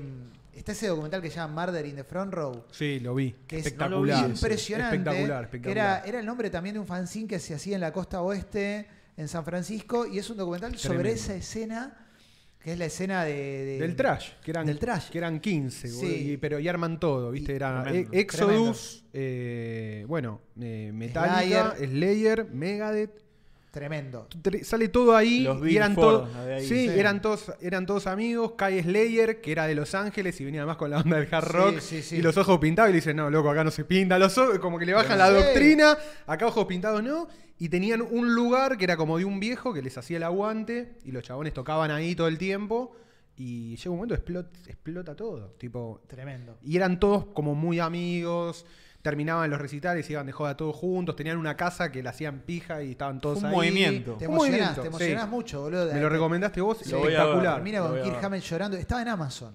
Estaba Sí. en Amazon. Increíble. Sí, sí. Yo lo terminé viendo, lo conse- Qué no, está- crack no lo conseguí ni, boludo. ni en Streamio, lo terminé viendo en Vimeo, creo que pagué Mirá. tipo 2 dólares, una cosa así, lo Locura, pagué y ¿eh? lo vi. Locura total, pero Lo voy bueno. a- es- lo voy a Muy encontrar. bueno. Eso muy es bueno. espectacular y también es eso, es ver cuando... me- a mí me pasa mucho también, eh, ahora me cruzo con artistas jóvenes, ¿viste? Y como que internamente juego el juego de este va a llegar más lejos, este no, este se queda en Claro, el camino. claro. Que es lo que pasa siempre con todas las bandas, ¿viste? No sé, cuando salió el Grunge, tan Nirvana, pero Jam Soundgarden, Alice in Chains... Y después había Candlebox, ¿viste? Claro. En el Claro. camino, ¿viste? Como- Sí, sí, y sí, ahora sí. pasa también, ¿viste? Sí, Tenés sí, tenemos. a la radio viene eh, un pibe del trap que decís, este llega y otro decís, Este no va. hasta luego. Gracias, pa, para mí, maestro. o sea, Claro, al es la última vez que vamos a hablar. Sí, sí, pero a veces me pasa cuando escucho algo, una banda o algún, algún artista muy ponderado de veintipocos, siempre digo, Master of Puppets tenían 23. Claro. ya está, como eso. Ese es el Eso es terrible, ¿Qué, boludo. qué- qué opinión te merece, o sea, a gusto personal? de la- Metallica estándar, ¿viste? Como... Sí, sí, sí, la vara de Metallica. La vara de No, Metallica. bueno, Sí, pero sí. Te, te va a destruir. Si le pones No, esa te vara a destruye, todo, no. no, te destruye, Sí. te Sí, destruye. la vara Rust in Peace. Te vas, La a vara no, chao, te vas a la montaña y decís ya, ter- acá ya se terminó Creo todo. que, creo, falta ya lo, escuchar nada más. creo que ya lo dije, no sé si lo dije el programa anterior o no, pero hay como una nota en joda de The Onion que dice, la gente sigue haciendo arte como si Rust in Peace no existiera. Como- Claro. No se dieron cuenta que la obra máxima de la humanidad fue alcanzada Sí, sí, y sí, siguen sí. haciendo cosas intentando... Muy bueno el, el meme que había que estaba Big Rattlehead que decía Megadeth be like. el gobierno, Government Sachs, solo 18 minutos. Impresionante, Espectacular, espectacular. Impresionante. Sí, No, Rust sí, in sí. Peace es demasiado bueno. Cuando viní, bueno, hicieron lo- yo fui al que hicieron los 20 años de Rust in Peace que lo tocaron todo el disco. Mortal. con, pff, Espectacular. Mortal. delirio, y después la letra de Countdown to Extinction también, como mucha Sí. anticipación, boludo. todo. No, Sí, siempre- todas las Siempre- letras. Siempre, todo. siempre esa fase como antigobierno pro apocalipsis del Colorado, como Sí. Increíble boludo. claro, y igual si Espectacular, año 93, boludo. 94 ya tenía todo ese mindset. Eh, Y la etapa medio oscura pre- pre-cristianismo cuando estaba full satanista que quería tipo literalmente salir en un killing spree y matar a todos. Para mí no había no hay no hay banda que haya explorado ese nivel de como de sensaciones de oscuridad. oscuridad de asesino serial potencial. Yo creo que bueno, Mustaine se convirtió porque dijo, "¿Es esto o, soy o- o Patrick terminó- Bateman, no sé. Claro, Sí, Bowling for sí, Columbine. Sí, sí, Sí. sí, total, total, total. El otro día vi un video, eh, hubo un festival, no me está saliendo el nombre ahora, pero hubo un festival de metal, como bastante, que estaban, ya están todos grandes, Sí. y tocó Megadeth, tocó Down, Sí, sí, Eh, lo vi, lo- la de lo vi en vivo, Anselmo. la de Anselmo, sí. y tocó Megadeth y vi un ratito a ver qué onda, cómo están, está muy bien, la verdad que está muy bien, lo que pasa es que bueno, ya es... Son es señores, gra- son señores gente, grandes. sí. son No, señores ahora ya es para ir y A mí me pasa eso, disfrutar, que, qué sé yo. o sea, lo que, lo que fue. lo que, lo que veo es que como, eh, bueno, el, el metal, hoy por hoy, lo más vivo del metal está como en el metal muy extremo, que está en un momento increíble, pero la barrera sonora es tan alta, digo, el esfuerzo Sí. que uno tiene que hacer para entrar es tan grande, que si bien está como en un momento muy grosso, es muy difícil que eso se traduzca en algo mainstream, Nah, es porque es imposible. imposible. Es imposible. Es- son barreras que, qué sé yo, yo escucho metal desde siempre. Eh, incluso para mí son barreras, viste, que mi- mis amigos me van pasando y me dicen, Tomás, escuchate este disco, viste. Y lo escuchás al principio y decís, loco, esto me está, me está violando. No puedo ¿Entendés? Como, digerirlo. no, puede- no No. puedo. Y después, una vez que, bueno, como pasa siempre, una vez que adquirís el gusto, decís, ah, ahora entiendo que estoy escuchando. Y es como un año de eso hasta Sí, que es listo, ya está y bárbaro. Sí. Pero es muy difícil que, que eso sea mainstream, salvo, bueno, en, como pasa, ¿viste? Tipo, en, en- creo que en Alemania está el Wacken Festival, que es como Sí. el, el festival más grande de metal, y son todos noruegos, finlandeses, suecos. Termina con eso y se termina el nazismo, ¿no? Le tirás su bomba ahí y no queda un nazi. Es, es como ¿no? es esa, ese, y se hace en Alemania, ¿viste? Sí, se hace en el sí. campo, en el bosque, Sí, tres sí. días de carpa, es el- la Sí. última guardia de la SS Lo que pasa es que eso no fue... fue ahí. Claro, Lean va. sí, Pero sí. lo que pasa es que eso no fue mainstream ni cuando la guitarra mandaba. En los 90 No, claro. era mainstream No, metal. no, o sea, claro. sí No, tenía no, más no. público. Quizás sí. Eso, sí, eso, quizás un pendejo se podía enganchar con el metal. Claro. Pero no, pero Pero no era mainstream. No, no, No, ni en no. Hay pedo. un límite sonoro que es. Hay no, una barrera sonora que es muy difícil de sí. cruzar. Y Pantera podía sonar Eso te iba a decir. rock. Pantera sonaba en rock and pop, pero sonaba I'm Broken, que era como lo Claro, más... lo más tranqui. Ah, y en Y la, ya era bastante. Pero en MTV nunca un video de Pantera, ¿viste? Salvo en Headbangers a las 3 de la mañana. Claro, ¿entendés? sí, que te ponían walk. ponele Solo walk. Sí, yo creo que solo Walk- No, Cemetery Gates, me acuerdo.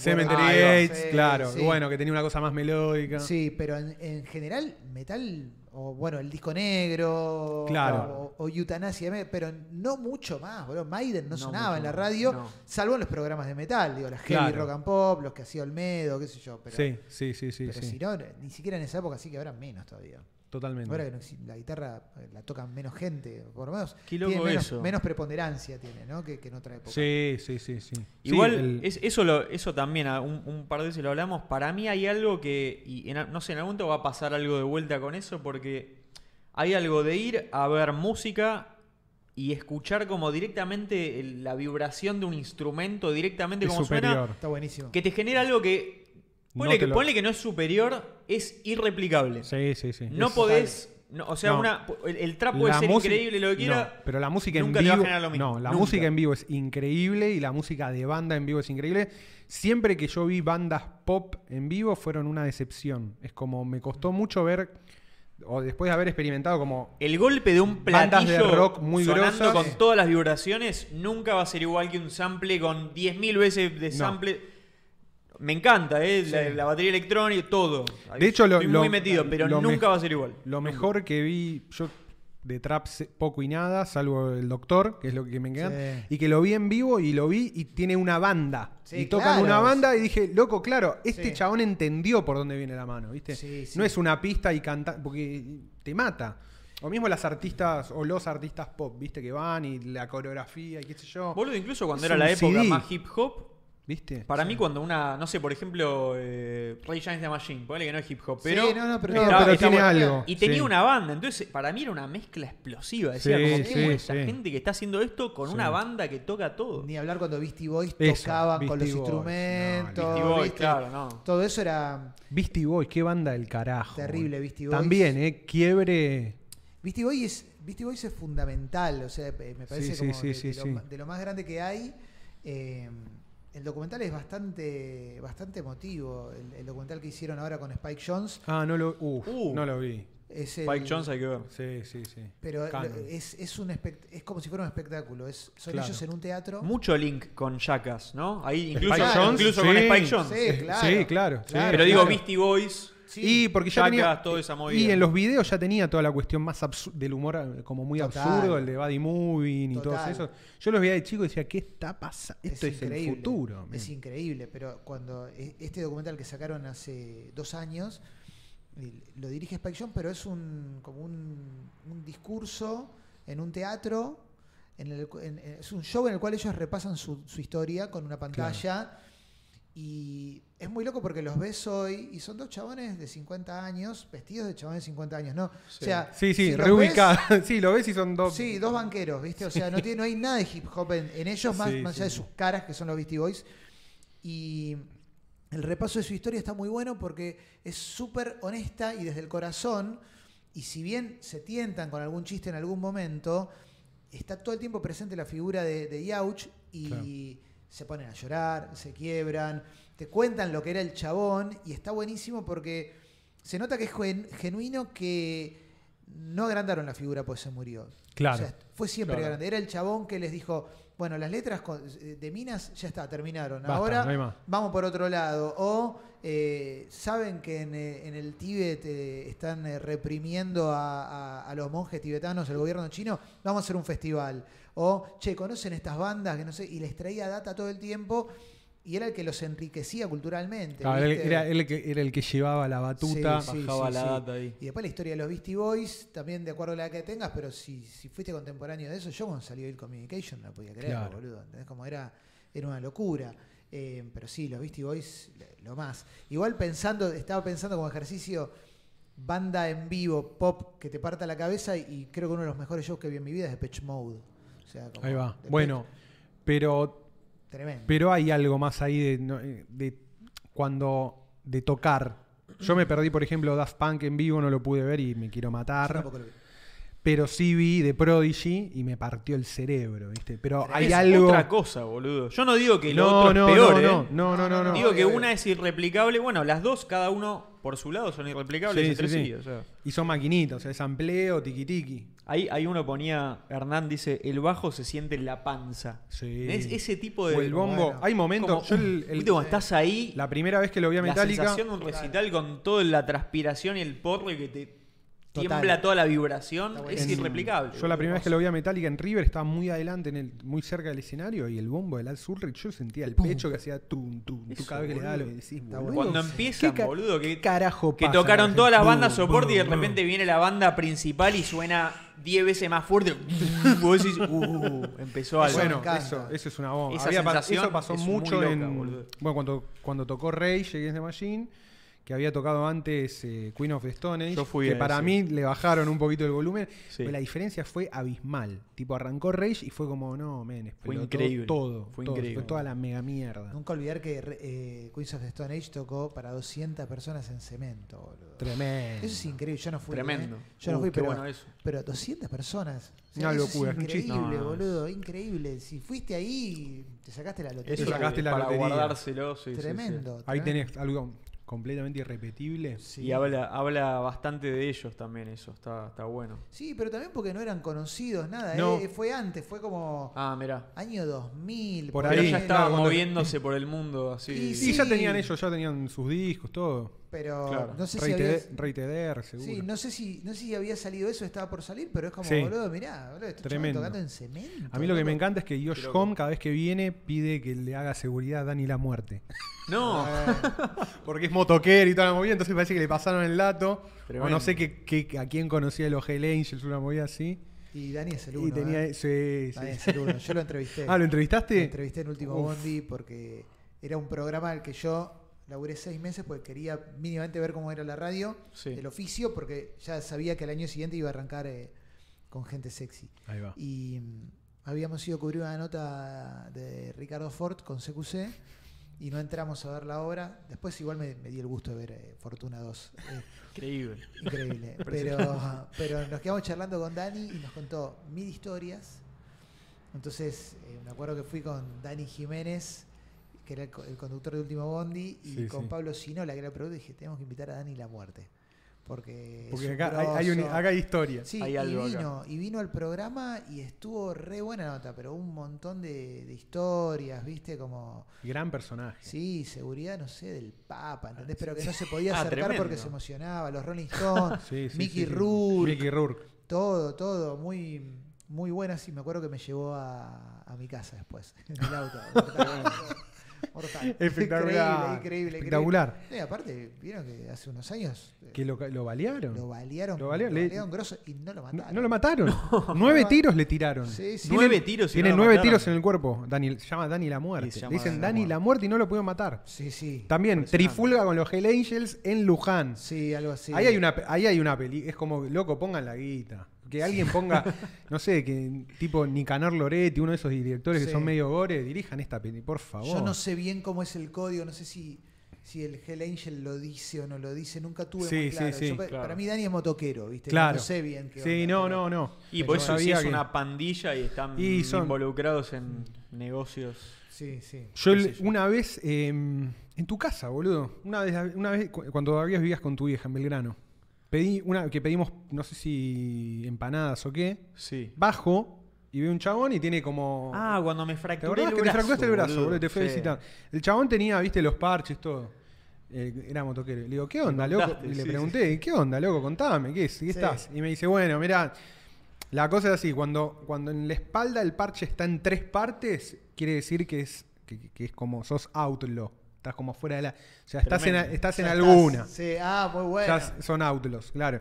Y me dice, no, y en Yanquilandia se dedican hoy, los pandilleros mueven la falopa y Claro. prostitución, están como todos negocios ilegales. las zonas, loco. toda esa movida. Y me dice, acá no. Le digo, claro, porque lo maneja toda la cana. Y me dice, claro, sí, sí, no. Acá lo maneja todo la Entonces tenemos talleres mecánicos, deben vender porro, qué sé yo, alguna Claro, boludez. claro. Pero no, como que, que no manejan nada turbio porque ya lo maneja la policía. Increíble. Pero hay-. No, hay- Argentina hay es, esa otro juego otro ju- Allá son los dueños de los medios, acá graban un podcast.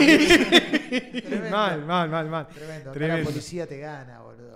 Qué zarpado eso. Eh, y me mata eso, que hay, que hay, que hay cultura de pandilla de moto. ¿viste? Adaptada. Adaptada a la, a la realidad del juego. al argentino. metajuego argentino, a lo que se puede, a lo que, se per- a lo que te permite Perfecto. acá. Bueno, más sano, más Sí, sano. sí, sí, pero bueno, gran recuerdo con Dani. Gran Tremendo. recuerdo que me lo encontré en, el- en un festival que tocaba Slayer en Tecnópolis hace Sí, cinco el, años. el Maximum Festival. Ese, Sí, ah, Sí. me recuerdo. de no fui. Rey, yo sé- Sí, yo fui tocaba por Slayer, Slayer por- y sí. tocaba Ghost, creo, una poronga. No sé, Sí. Ghost, claro que había gente disfrazada. Sí, sí. Pero bueno. Fui con Está bien. Sí, está bien, loco en la tuya. Es la dale tuya, dale para lo que- si lo sentís, sí. Pero me acuerdo que se ve que no se había vendido mucho. Entonces sí. me dieron una entradas. y fui Sí, sí, sí, fue medio fiasco. Sí, tenía un montón de amigos que les gustaba Slayer y fuimos. vamos, vamos.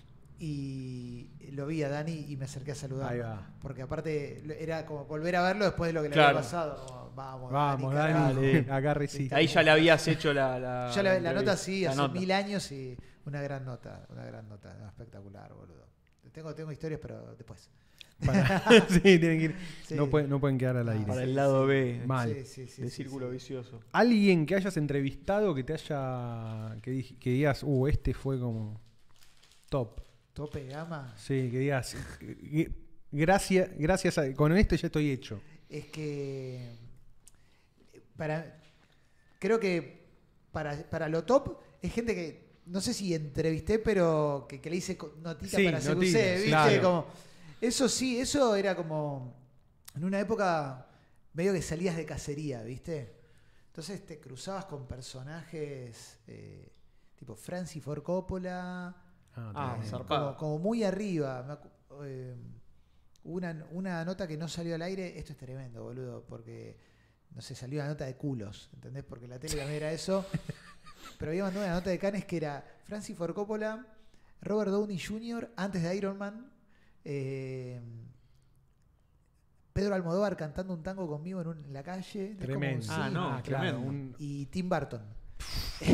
No, no, figuras Top. ultra. Muy arriba. Eso era muy sí. arriba, ¿viste? Muy Y como arriba. no salió al aire. Salió no- culos, culos Sí. en, culos No- en Aparte, Plaza no tengo el, de- el mini mini de B, no sé con Nada. qué mierda sí, no sé sí, con sí. qué era, con casetes, ¿viste?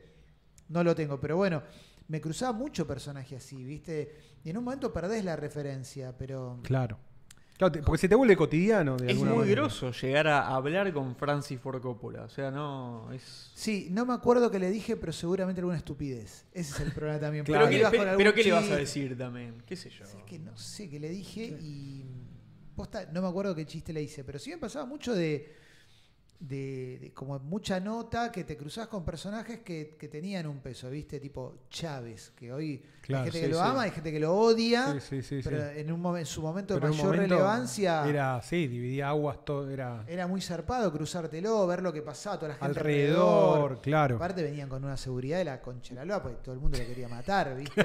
Sí. Como- Básicamente. Como muy arriba, claro, obviamente, obviamente. Sí, Pero, mm, no sé, personajes como mucho del Hollywood de, de- de- de los años 2000 y mucho de la música. eh, se me- se me- la verdad, un poco se me olvidan algunos, pero Sen- sí. ¿Sentías en el momento que era como un. así como un delirio, como una cosa, esto, no puedo creer esto que está pasando? ¿O era más. Sabía que no era normal Claro. y en el momento me abstraía porque si no lo podía hacer. La verdad es eso. Claro. O sea, como en el momento era como vamos a hacerla y punto. Salvo la primera vez que Claro. estaba re excitado y qué sé yo. Claro. Y que fue el medio del chiste de la nota, que yo estaba que no podía más, de, de- de- de- full. Claro. Después ya era como. Claro, ya no lo- está. sí, sí, Sí, no lo podés- que- aparte no lo puedes hacer todo el tiempo porque te volvés como un... Claro, de hecho me pasó eh, que esta el- lo conté muchas veces, pero con Iggy Pop de repente se formó un vínculo porque le hice notas al- en varias varios. veces. Ya te conocía, digamos. Claro, la última, la tercera nota que le hice en un año era en unos premios MTV en eh, Miami y yo estaba en la alfombra roja y no me lo querían dar. Los, Viste que siempre hay gente de prensa que dice no, no, Sí, no, no. Y ahí estaba con su pareja, una chica muy linda. En la nota dije tremenda perra, pero tenía 25 años, fue hace muchos años, ¿no? Era otro mundo.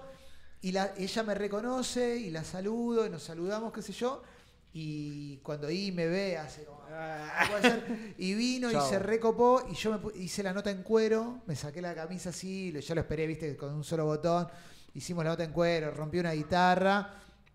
Y en ese momento yo ahí sí pensaba como boludo, no puedo creer que estuve con Iggy Pop, ¿entendés? Como eso en sí cuero haciendo una entrevista. Sí, pero lo más lindo era meter un viajes a lugares que por los que no pagaría, ¿entendés? Como Claro. Claro. cuando cubrimos las elecciones de 2004, que era Kerry contra Bush, fuimos al pueblo de Bush. No, Lejano oeste. no, increíble. Ese era mortal, boludo, porque era Encima en esa época, boludo. tremendo. El chabón estaba mucho bull market.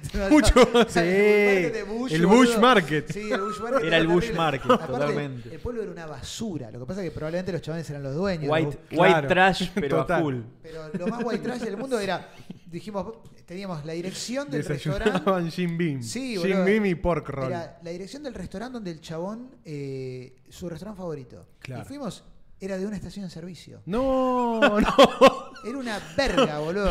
El lugar- claro, Muy, muy true de parte de Bush. Sí, sí, muy sí. true. Era un, un pueblo que se llama Crawford y al lado tenía uno que se llama Cliff, Clifton. Clifton era el lejano oeste total. Faltaba sí, que, que de- pase el fardo aparte posta, no había nadie en la calle. Y Crawford era una estación de servicio y una callecita con locales de memorabilia republicana Me vuelvo loco. y bullera. Y Bullera, Pero claro. Sí, acá nació Bush, el local. Acá Sí, nació Bush. Dale, Bush, Pero loco. aparte, en el local, el posta, el más grande, entrabas oso embalsamado así, ¿entendés? No, Como- no, no. que Todo- te lo claro, podías todos los elementos que uno puede imaginar. sí, Y to- todas las formas de matar animales ahí. posibles, claro. Había un pisapapeles que era un mapache de la cintura para abajo, ¿entendés? Como, como para que Completamente Medio innecesario. mapache. medio mapache como puesto como para que vos pongas los papeles y que parezca que el chabón se está metiendo como en un. No, increíble. Claro, no, no, no. no. Terrible, No. Ese, terrible. ese te lo tenía que llevar. ahí. A mí me, Sí, tremendo. a mí me causó mucha gracia eh, que, que la gente se haya sorprendido tanto con Trump presidente habiendo tenido a Bush. Es como, viste, como Sí. que hubo todo como un, bueno, por lo que Trump significaba y demás, pero había un antecedente Bueno, como muy fuerte. Y, y es muy loco porque Bush salió a hablar en contra tipo de Trump como diciendo, no, loco, yo, Hay un yo límite. era un moderado. claro, sí, sí, sí, es como para este chabón. no, pará, este chavo se. Bueno, pará. Pasa, pasa que es porque vino del lado del, del show business. Para mí es Claro. por eso. Es como, no, tenés que hacer la carrera política. ¿viste? Bueno, Sí, hice sí, a sí. Trump. Uh. Hice a Trump en unos premios MTV. Tremendo. Eh, aparte, viste, vos llevas, poner, nosotros llevamos dos millones de fotos con plastificadas y algunos tipos juguetes, boludeces, por lo que pintara, pero vos tenías como una lista de gente que podía ir, pero de repente caía uno que nada que ver. Me acuerdo que estábamos ahí, boludo, Trump, ¿viste? ¿Qué, qué sabías de Trump en ese momento? Así, como Sabía, qué, era? ¿Qué millonario, era? Ivana Trump, amigo de la familia Macri, como que tenía una va, data, ¿viste? va, Sabía que la, la esposa era- había sido Ivana, es como tenía bueno. esa data, porque ya era grosso Trump, Ya ¿no era, es que sí. Claro, era- Trump Tower, toda esa Claro, movida. era Donald Trump. Era Donald, siempre Sí. fue Donald Trump.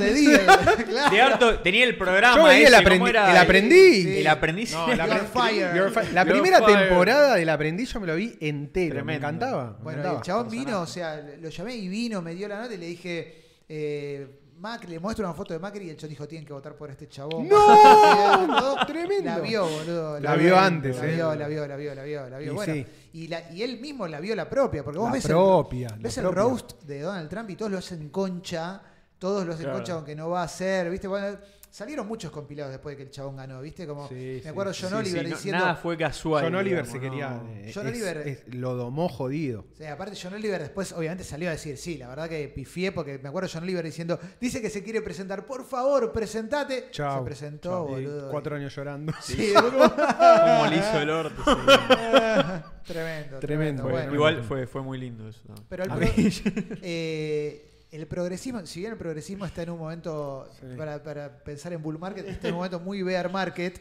yo creo por errores no forzados propios, el progresismo yankee es el más careta de todo. Sí. Entonces, 100%. cuando- Es cuando- inviable. es Cuando, inviable. cuando ganó Trump estaban- había un montón de, no, no, no. Y me acuerdo que.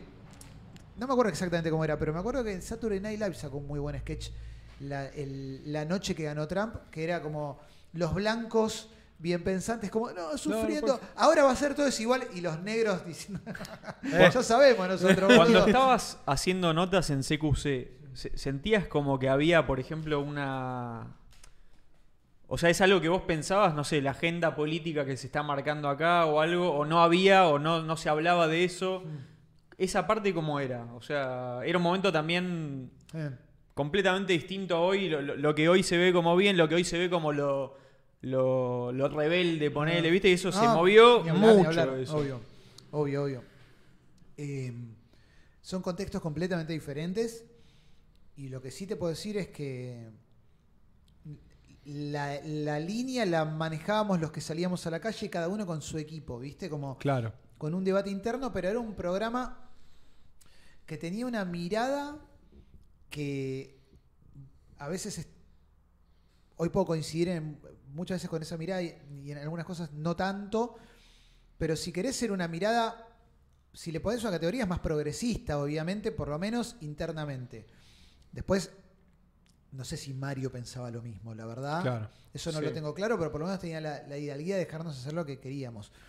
Eh, y también como muy... No había redes y éramos muy este, permeables a ser seducidos por, los, nu- por lo nuevo. También veníamos de los 90 y Claro, los- de Menem, donde había sido como. Claro. CQC era medio faro anti-Menem también en esa Y época. sobre todo Sí. en mi época. En mi época se convierte directamente en una suerte de, de- de- de faro anti-Menem con una mirada que, que no es la que hay hoy con respecto a Menem. Porque Claro. hoy con respecto a Menem, si bien obviamente eh, se pone en la balanza todo lo malo, también se permite... eh, Hubo una reivindicación muy fuerte Sí, sí. De, de algunos, ¿no? Sí, Obviamente. la reivindicación igual muchas veces también viene del, del provocador, pero lo que sí, Sí. pasa es que es eh, gente que, que tiene un marco teórico y que tiene militancia política, se permite hacer una revisión de la presidencia y tratar de entender el contexto y entender la época no a favor de Menem, y, pero tampoco en contra. Es como entender, bueno, ¿qué fue esa época? ¿Qué dejó esa época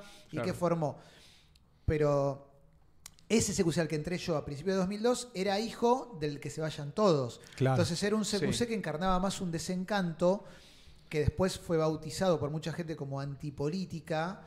eh, también muchas veces porque a los que nos decían que éramos antipolítica les servía para eh, eh, estar embanderado con algo y no me parece Claro. no, Sí, cada sí, una sí, de las cosas el ojete pero me parece que CQC era muy hijo de eso entonces de repente te seducían personajes que venían del margen y en ese momento Claro.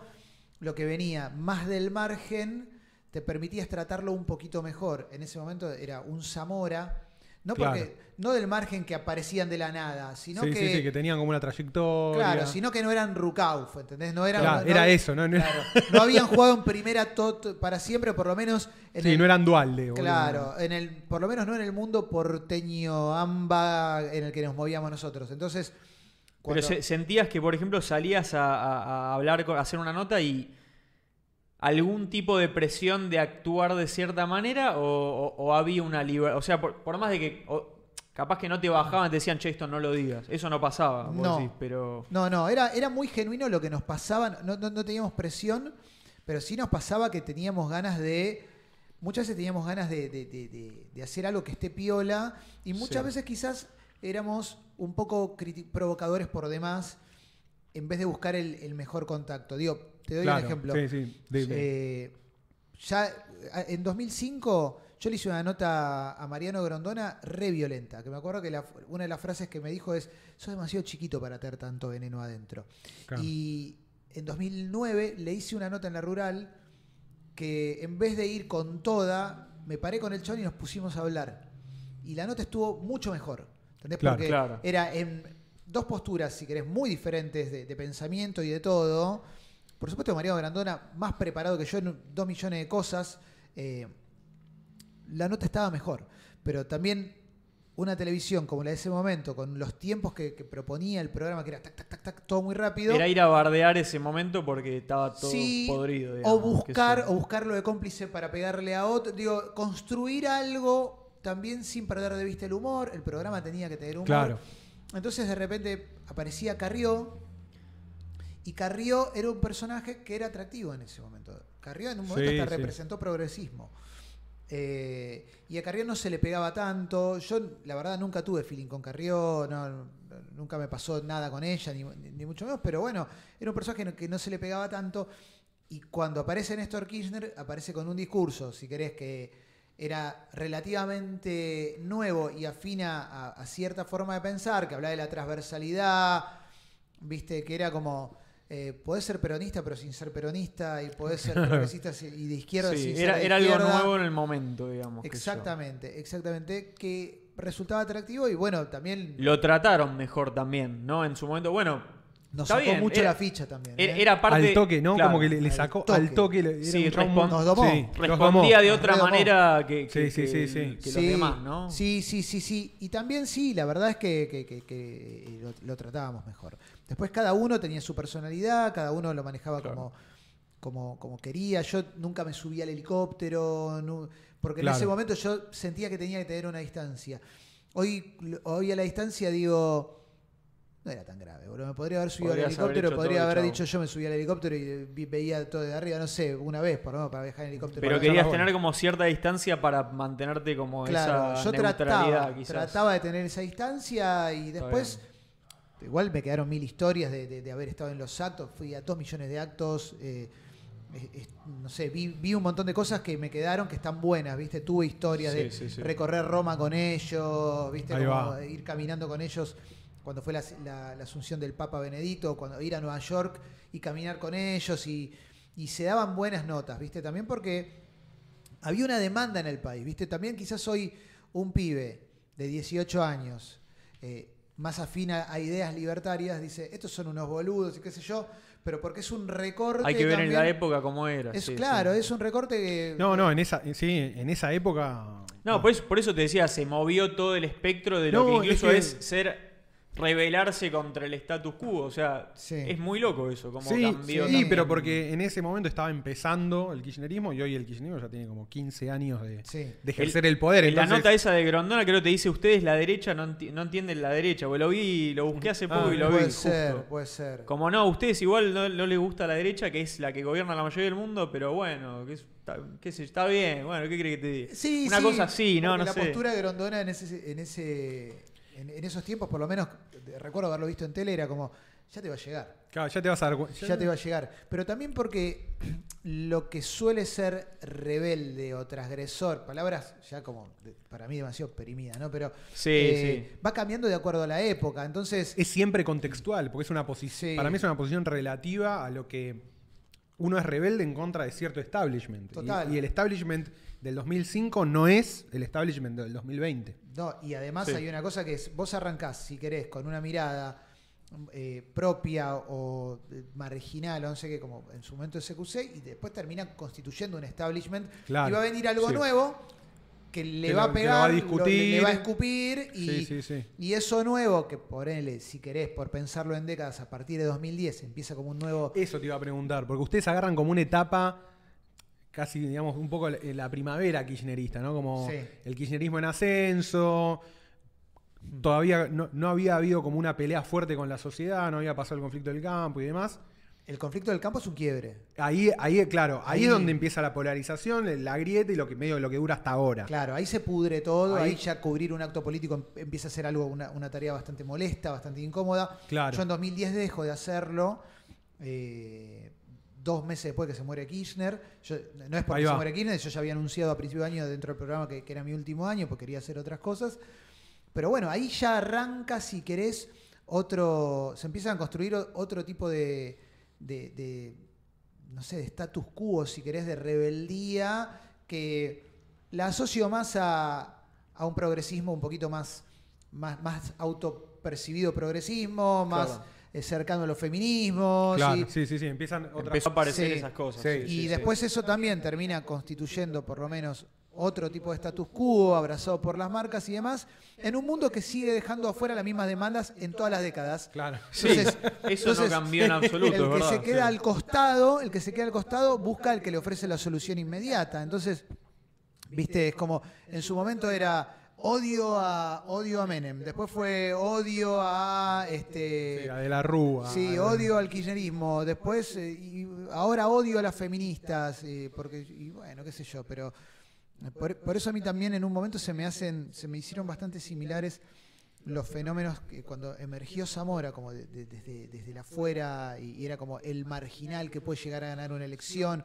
Sí. y las Sí. revistas decían este tipo puede ser presidente y se, se debatía si tiene estructura, si no tiene estructura y lo que pasó con Milei en su momento Claro, también sí, que claro, claro. Que- que, emerge otra parecía de nuevo, claro, alguien que agarra Sí. como que, es- que logra tocar como por un rato la fibra del momento muy Sí. fuerte total y después nada, flaquea o, o sus propia, su propia denominación de origen lo hace lo hace de alguna manera trastrabillar. Total, total. Pero bueno, el, el laburo ese que hacía yo en particular también era posible por una época y Eso, porque claro. vos ibas un lunes a hacer una nota y quizás salía el martes de la semana que viene y nadie se había enterado de lo que habías hecho. Claro. Hoy es imposible, hoy estarían todos filmándote.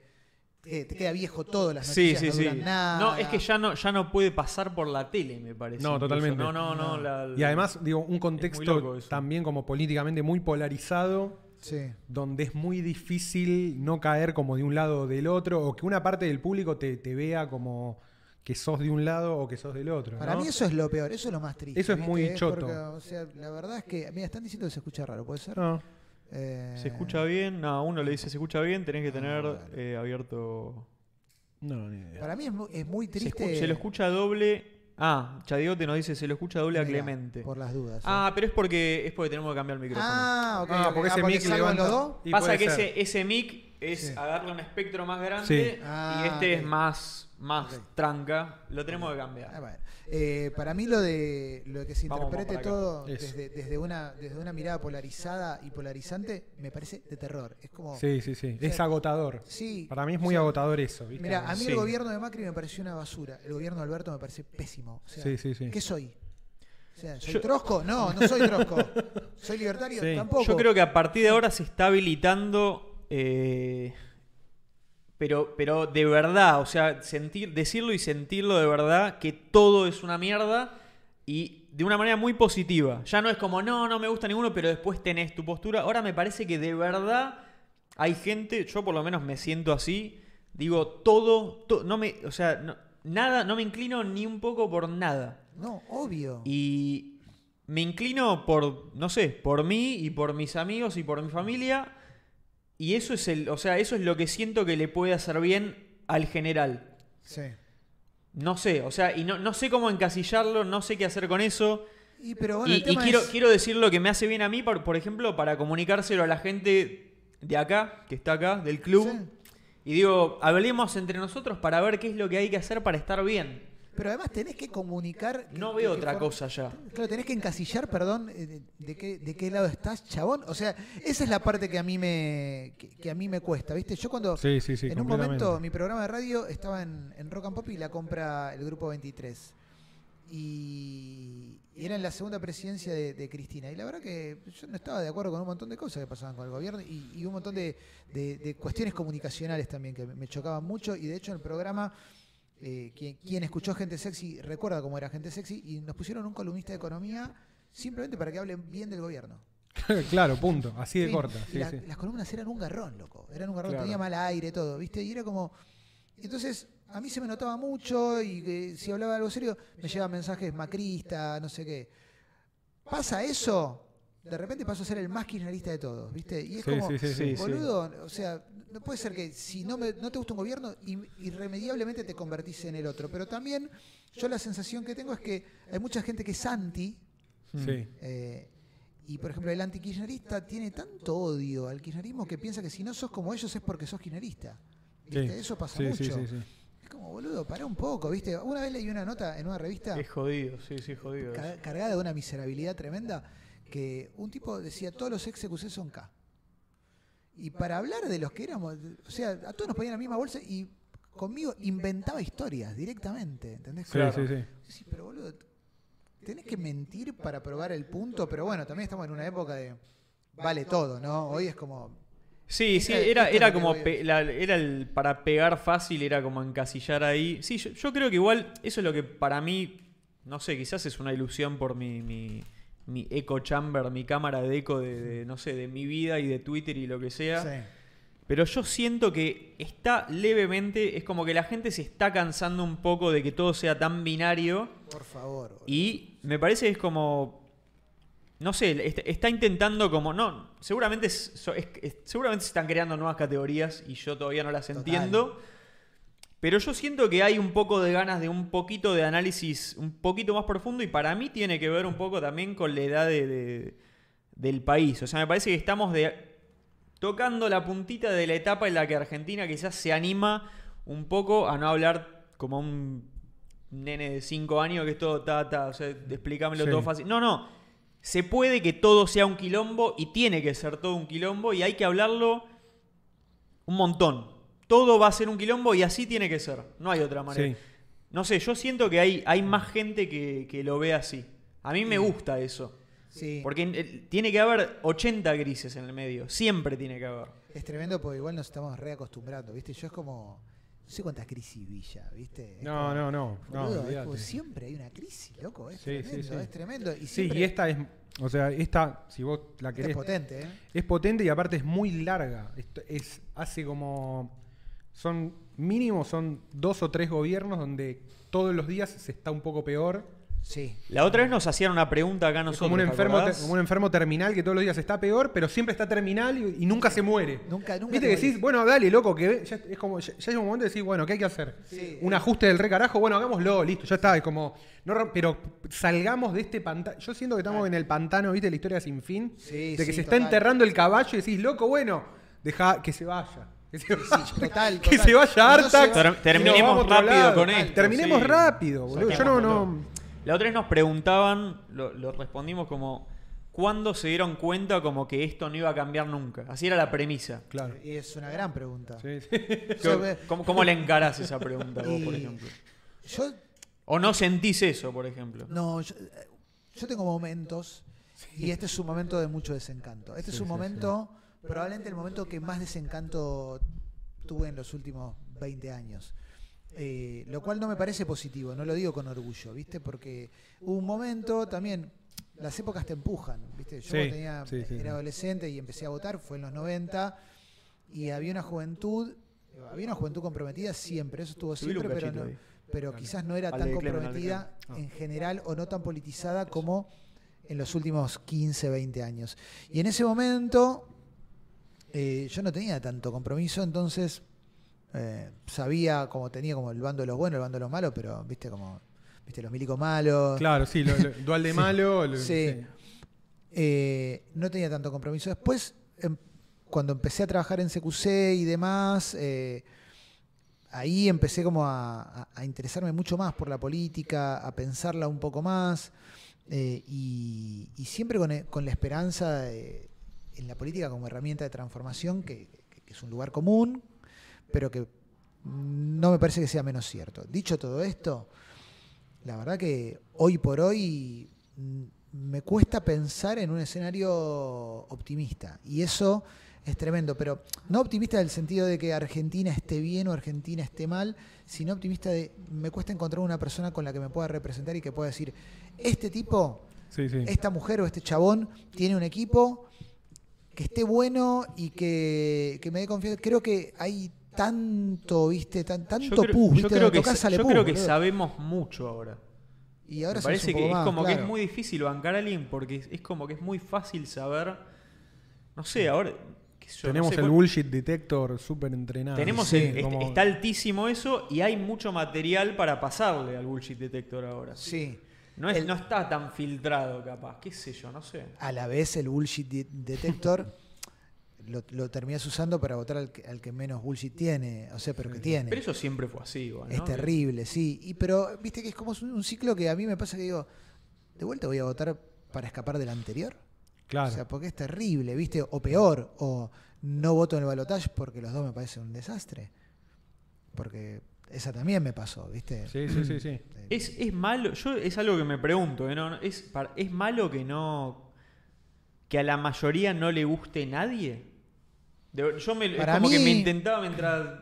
No Pa- sé. Para, mí es malo porque es malo en el sentido que da lugar a que pueda, a- pueda surgir un personaje nefasto. Digo, a la mayoría no le gustaba a nadie cuando aparecieron los milicos. Claro. Y, y- y un montón de gente como fue como, bueno, ¿qué querés? Mira lo que está pasando, ¿viste? Como, y, hubo mucha gente que avaló lo que, lo que sucedía en el país. A mí no me gustaría que aparezca un líder nefasto, ¿viste? O un personaje oscuro, o ni siquiera, Claro. o, o- o un grupo de gente muy poco preparada, como lo que estuvo pasando en el último tiempo, que decías como, ¿esto va a ser una alternativa realmente? ¿Esto? Yo, la verdad, digo, con todo respeto, no- no veo acá como una gran preparación No, para, para no, no, encarar, olvídate. ¿viste? Claro. Eh, entonces, a- en ese sentido, digo, yo tengo un desencanto, iré a votar porque, porque no me voy a escapar de votar y votaré lo que crea que es lo mejor para el momento, pero siempre ya con una mirada como, che, boludo, no sé qué onda, ¿viste? Sí, sí. Como- Es, Sí, es- sí, es sí. un sentimiento bastante Sí. generalizado. Sí, sí, sí, de no, de no encontrar, yo creo por un lado nadie idóneo y, y también como de, de decir, bueno, no hay nadie con... Para mí el problema es que las decisiones que hay que tomar son muy antipáticas. Entonces, quien tome las decisiones para enderezar el rumbo a Argentina no va a ganar las próximas elecciones que le toquen. Y ningún político está dispuesto a hacer eso. ¿entendés? Claro. Como nadie está dispuesto a tomar elecciones por el bien del país y no por el bien de su fuerza política. Y eso para mí es, es letal. Porque hay alguien que tiene que tener un gesto patriótico. Y es lo que está exigiendo, para Sí. mí es lo que está exigiendo la sociedad hace años. Es como loco que alguien arregle el quilombo, que fue un poco, no sé, eh, buscando en la historia, viste, yo digo, bueno, a ver qué momentos de mucho caos. Y decir, bueno, Carlos Pellegrini, ¿entendés? Tipo, fue Carlos Pellegrini que, que fue el primer chabón que eligieron piloto de tormentas. Había estado todo el quilombo de Juárez Selman, de primer default de Argentina, una deuda que no puede pagar, ya año 1900 ya. Y el chabón hace lo que había, que- es como hace lo que tiene que, ahora hace lo que tiene que hacer.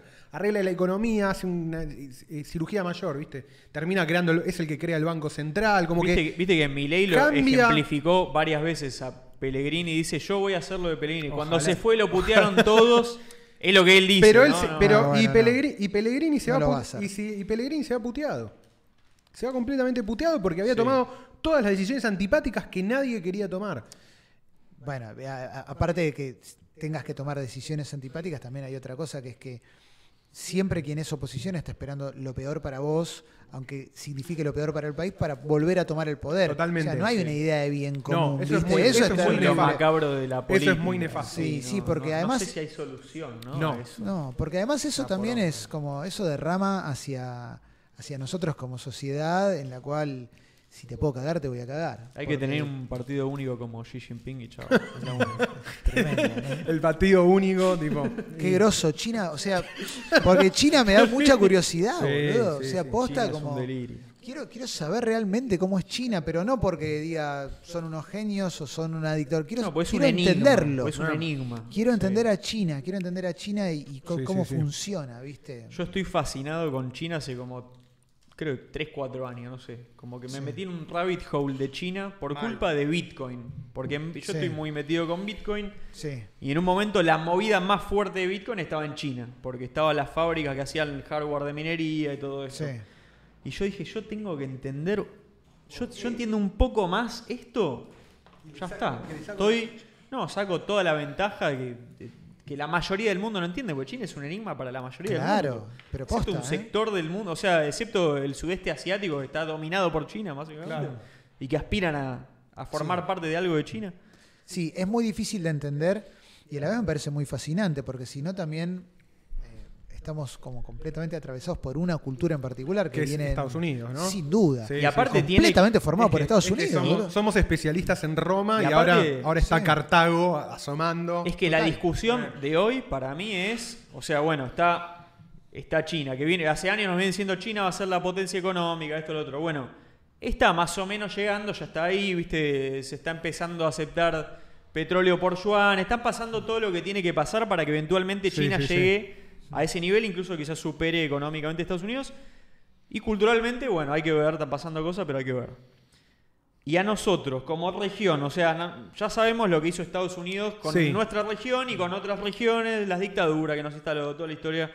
Lo que nos dio bueno también, ponerle si se quiere pensarlo como más amplio. Y ahora, eh, por ejemplo, Argentina entró hace poco al, al- al- todo el tema de esto de, claro, el Belt and Road, El Silk Road. El Belt and Road, y la iniciativa de cinturón, no sé cuál es la mierda. el- Camino de la seda, el nuevo el- camino de la el- seda. ruta de la seda. La sí, nueva ruta de la eso. seda, sí, sí.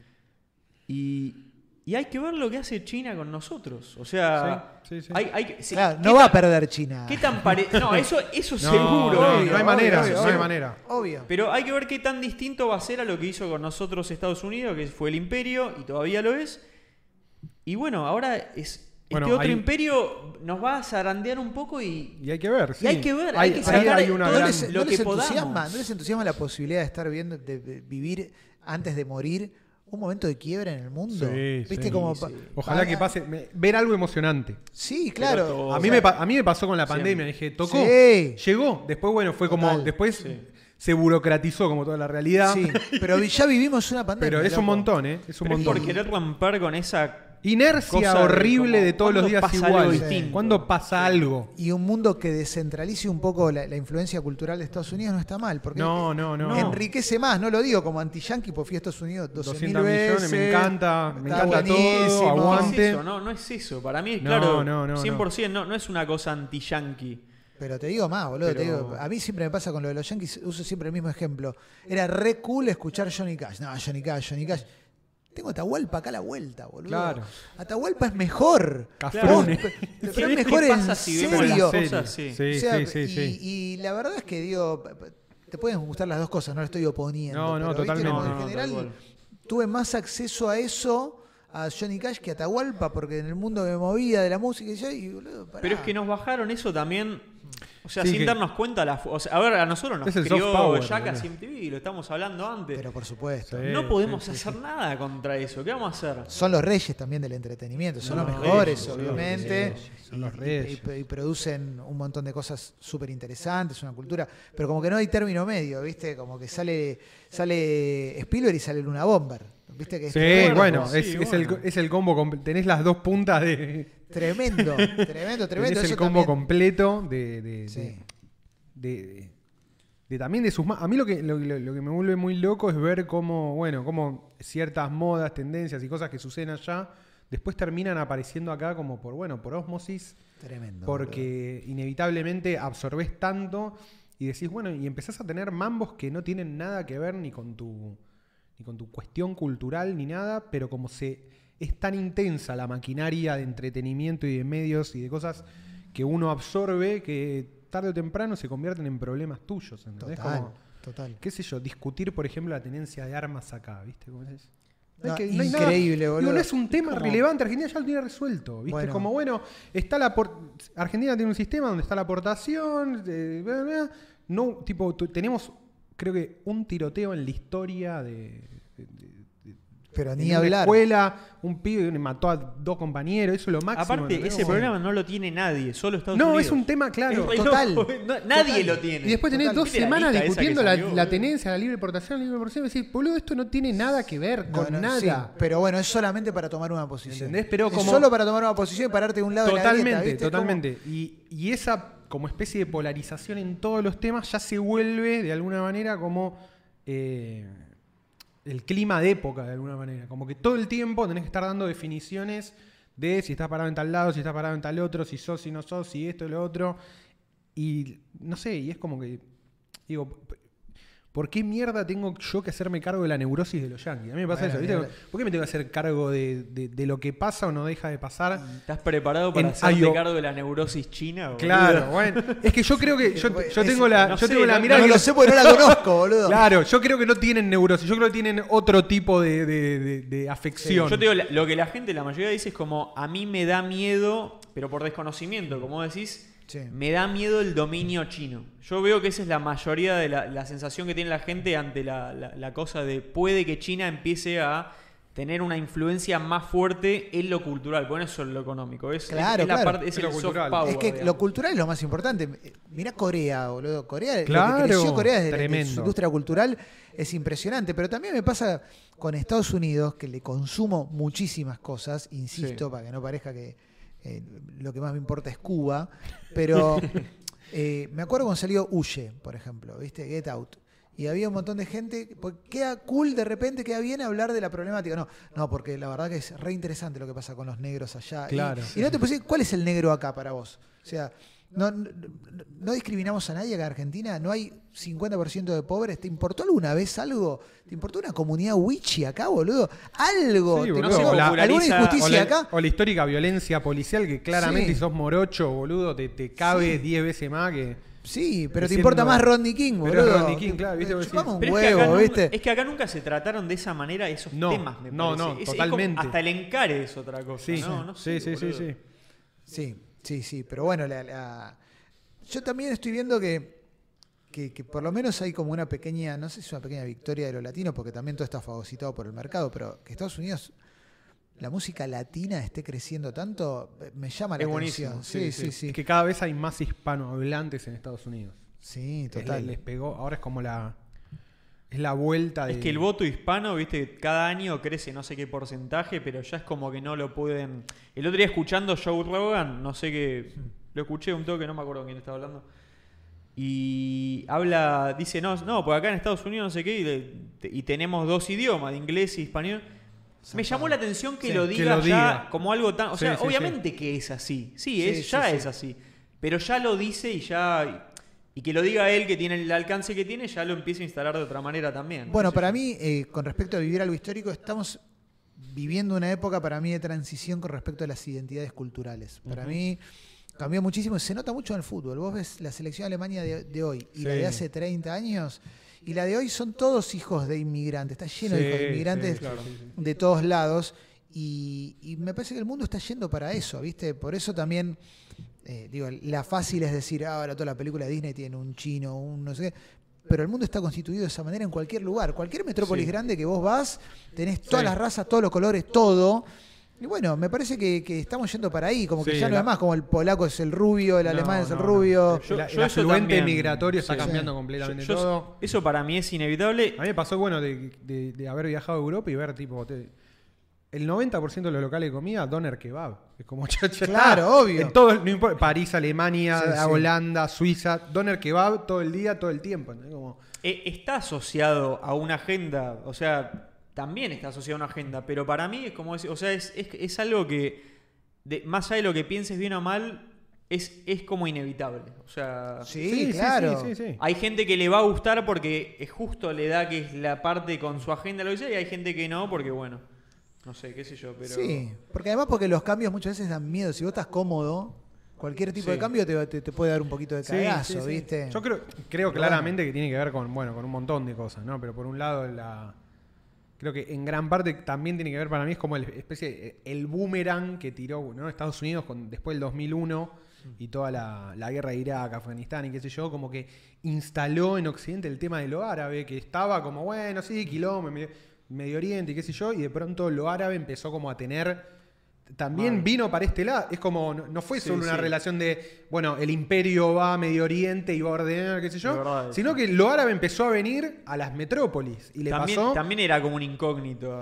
También obvio zona, y toda y todas las digamos tanto desde lo geopolítico qué sé yo la guerra la, la cantidad de, de inmigración que generó la guerra de Siria por ejemplo la propia Afganistán Irak eh, asociado a leyes migratorias mucho más tranquilas por contextos más progresistas en Europa Sí. no entonces eso empezó a generar como un cambio y una, una transformación de lo que era la cultura Y, y- y hace además- 20 años con la que es ahora. Y sumale también que las redes sociales dieron un espacio para, de, de expresión, de, de que escuchen la voz y demás.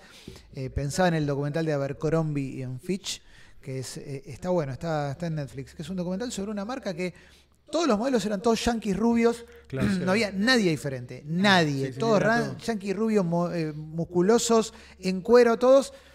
Y no se pudo adaptar al cambio de época. De repente, viste, una empleada china o una mina como dijo, che, y para mí no hay nada. ¿Viste? Y se empezó a armar una movida y listo. Como nuevas, eh, nuevas identidades fueron, los escracharon que yo, ¡pum! No Chau. entendieron a se tiempo murió que la se marca. movió la aguja, digamos. Claro, y el mundo es medio eso también, ¿viste? O sea, si vos te vas a meter con los árabes, sabés que son una bocha. boludo. Y que están en todos lados, loco. Mal, mal. Y tienen una Sí, cultura que sí, es sí. impresionante, ¿viste? Si lo sí. querés reducir a te tiraron las torres, y no es eso solamente, ¿viste? Sí, sí. Sí, no es sí, en, poco tiempo te vas a ver en un problema si, si, si estás tan encasillado así. Sí, y de hecho, no sé, yo cuando era chico, a mí jamás se me hubiera ocurrido eh, en mi infancia o en mi adolescencia escuchar una banda de 8 o 9 coreanos.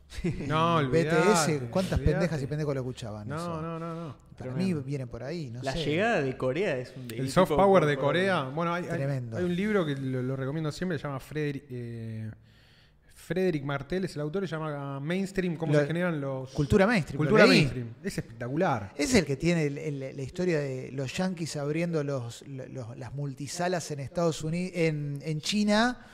Es y van tipo, no sé, Hoyt, por una cadena Sí, sí, así, sí. abre todo y China de repente saca un decreto, prohíbe las multisalas.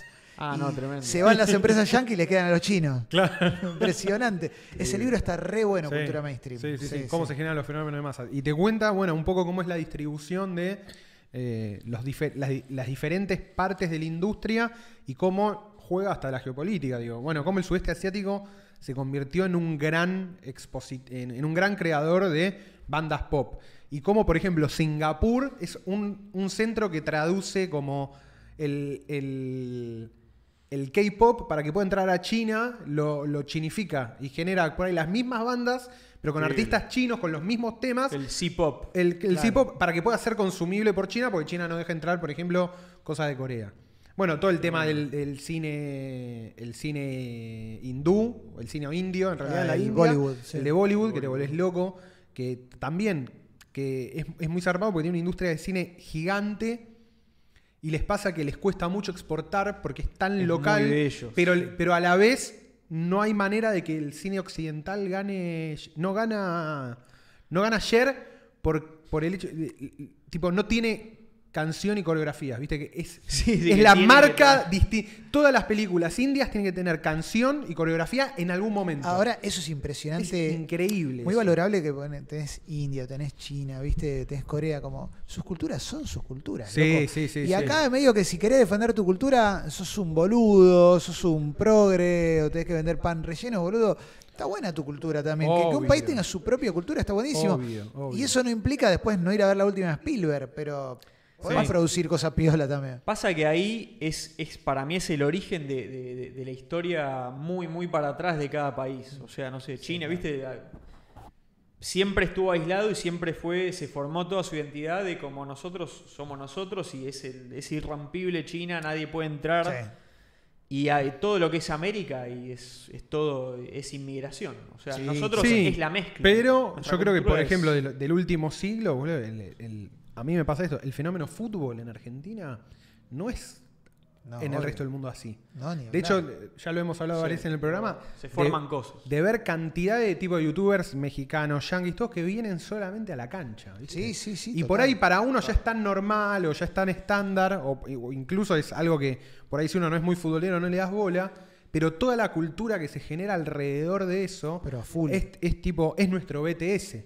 Y para Como mí, si, sí. si lo logramos, eh, eh, si Chiqui Tapia logra el soft power, viste, como Total. Argentina tiene un soft power a nivel fútbol muy grosso, muy grosso. También lo noto es en la cumbia. Sí, Para mí la cumbia no, le ganó al tango, le ganó al Sí, folclore, sí, sí, ya sí. como música popular. más, ¿no? Sí, para mí sí, hoy sí, para mí hoy como Bueno, atraviesa todo, no, boludo. Es tremendo. como 100% Y, a- identitaria. y aparte pasa de eso. acá. En cuanto pa- pasó para mí el fenómeno, lo que tiene, eh, lo que tiene elegante es eso, que es agarra como el, el ritmo del momento, que es el trap, el reggaetón, le mete cumbia y automáticamente Es la, ne- la neocumbia. Es como, Sí. Rom- bueno. pero rompe Total, todo. tipo, total. rompe todo. Es como tocó la fibra, ¿viste? Como. Eso decía un amigo, ¿viste? Dice: Yo me imagino a los 800 suecos en Spotify viendo, afinando el algoritmo, todo, y viene un pibe de General Rodríguez que dice: ¡Eh! Total, ¡Listo! eh, ¡Eh! eh. Un país, ¡tum! 40 palos de Es gente loco, escucha. posta que ese es fenómeno muy es muy loco. loco. Es muy loco. Y hace 25 años estaba el Cristian Aldana diciendo la cumbia es una mierda. Claro, ¿viste? Todo el mundo dice, sí, qué sé yo. Ahora También hace poco Ahora hubo, hubo preso, como una. preso por violín. Preso por violín. ¿Dónde está Cristian Aldana? no? Todo- todo- y Pablo todo Lescano con- convertido en Johnny Cash. Oye, Sí, Johnny Cash. Es que boludo es eso, es como que ahora ya. Es Johnny Cash. Es como Genio. Pablo Lescano diciendo, era, era un género, estábamos creando Estábamos algo, creando y ahora algo. todos lo creen, y ahora Sí, ahora sí, sí, sí. ya está, está está. consolidado, y es la típica, que en el momento no lo podés ver, y después sí. ¿Quién Es la vio parte. primero? Fidel Nadal, boludo. Sí, Él es el que agarró cuando estaba solista y empezó a juntarse con damas gratis. Todo el chabón la vio antes. hace 20 Lo vi pasar el otro día en un auto cerca de casa. tipo, hincha tiene un- rojo, como un, boludo. Qué personaje que era Fidel Nadal. tiene como un auto, tipo un Impala, ponele que te diga. Ah, es que veo un. Impala, ya veo el auto y digo, che, qué buen auto. Y veo un chabón y digo, adentro digo, che, este es igual a Fidel. Y dije, no, claro. No, es Fidel Nadal. es ¿Quién va a ser? Es Fidel cuando tocó Tiene temazos. Tiene temazos. Sí, ya, todos fenómeno. ya todos tus muertos había sido. Todos tus muertos, aparte en vivo con Fidel. Claro, yo Ay, nunca llegué, pero yo. Cuando, le metió el autotune, cuando era él solista, que le- International Lobby, el- todo eso. Ahí cuando dijo, bueno, hago el bille. Pero mucho, pará. mucho odio en su momento, pero muy escuchado. Era No, eso. rompió Era todo. Él, como- él también, antes de International Love, sacó como, sí, ocho discos, viste que todos Sí, en la tapa sí, está sí. así. alto con todos temas ya Rastafari, Ya Rastafari, pero que Selassie re- hay, Roots. Sí, todo a full. Pero la verdad que para mí eso es un capo. Cuando tocó Cypress Hill, me acuerdo que la gente en obras, eh, la gente lo identificó Fidel y estábamos todos cantando Fidel. Ah, estaba ahí como en el, Fue- el fue público. público. No, Sí, qué. Muy bueno, Fidel Nadal. Qué bueno encontrártelo en el público de Cypress Hill a Fidel Nadal. Cuando yo laburaba en Último Bondi, después los viernes había un programa de reggae, ¿viste? Sí. que se llama La de Dios. Y yo estoy saliendo de la radio, bajando la escalera de, de la radio, eso hace un montón de años, y aparece Fidel subiendo como para el programa y nos saludamos, así como yo no lo con- nunca habíamos hablado nada. Hola, buenas noches, buenas noches. Y estoy bajando y, y escucho, ¿vos de qué cuadro sos? se acordaba, se ve que me tenía, vamos, digo, independiente, como vos, vamos. Vamos, vamos, Viste que ahí se pierde el Rastafari y todo, todo, ahí vamos, todo. independiente. Bueno, por eso digo, el, el- Tremendo. el- pasa, a mí me... Esto, hay, hay alguna cosa de, de- de lo identitario y lo cultural que va por otra avenida. Viste que el fútbol va por... No sé quién contaba que decía, yo como... Alguien como presidente de un club de fútbol. Sos presidente de Boca y podés hablar con el Papa directamente, ¿entendés? Sí, claro. Y por ahí sos dirigente político y no te atiende el teléfono, Total, ¿entendés? obvio. Es como, es un... ¿Quién, lo había? Eso, bueno, eso creo que habló de. Creo que Pergolini. No fue Pergolini. Ah, claro. Ahí va, ahí va, ahí va, ahí va. Sí. Claro que decía eso, ¿viste? Es como, bueno, es un atajo a todo. Es tremendo, sí, sos sí. presidente de Boca, sos vicepresidente de Boca. Tenés más acceso siendo Tenés presidente de Boca capaz que de Totalmente. Argentina. Tipo, el Totalmente, presidente de boludo. Argentina que lo quiere ver, boludo. Claro, es una, claro. una Bueno. poronga.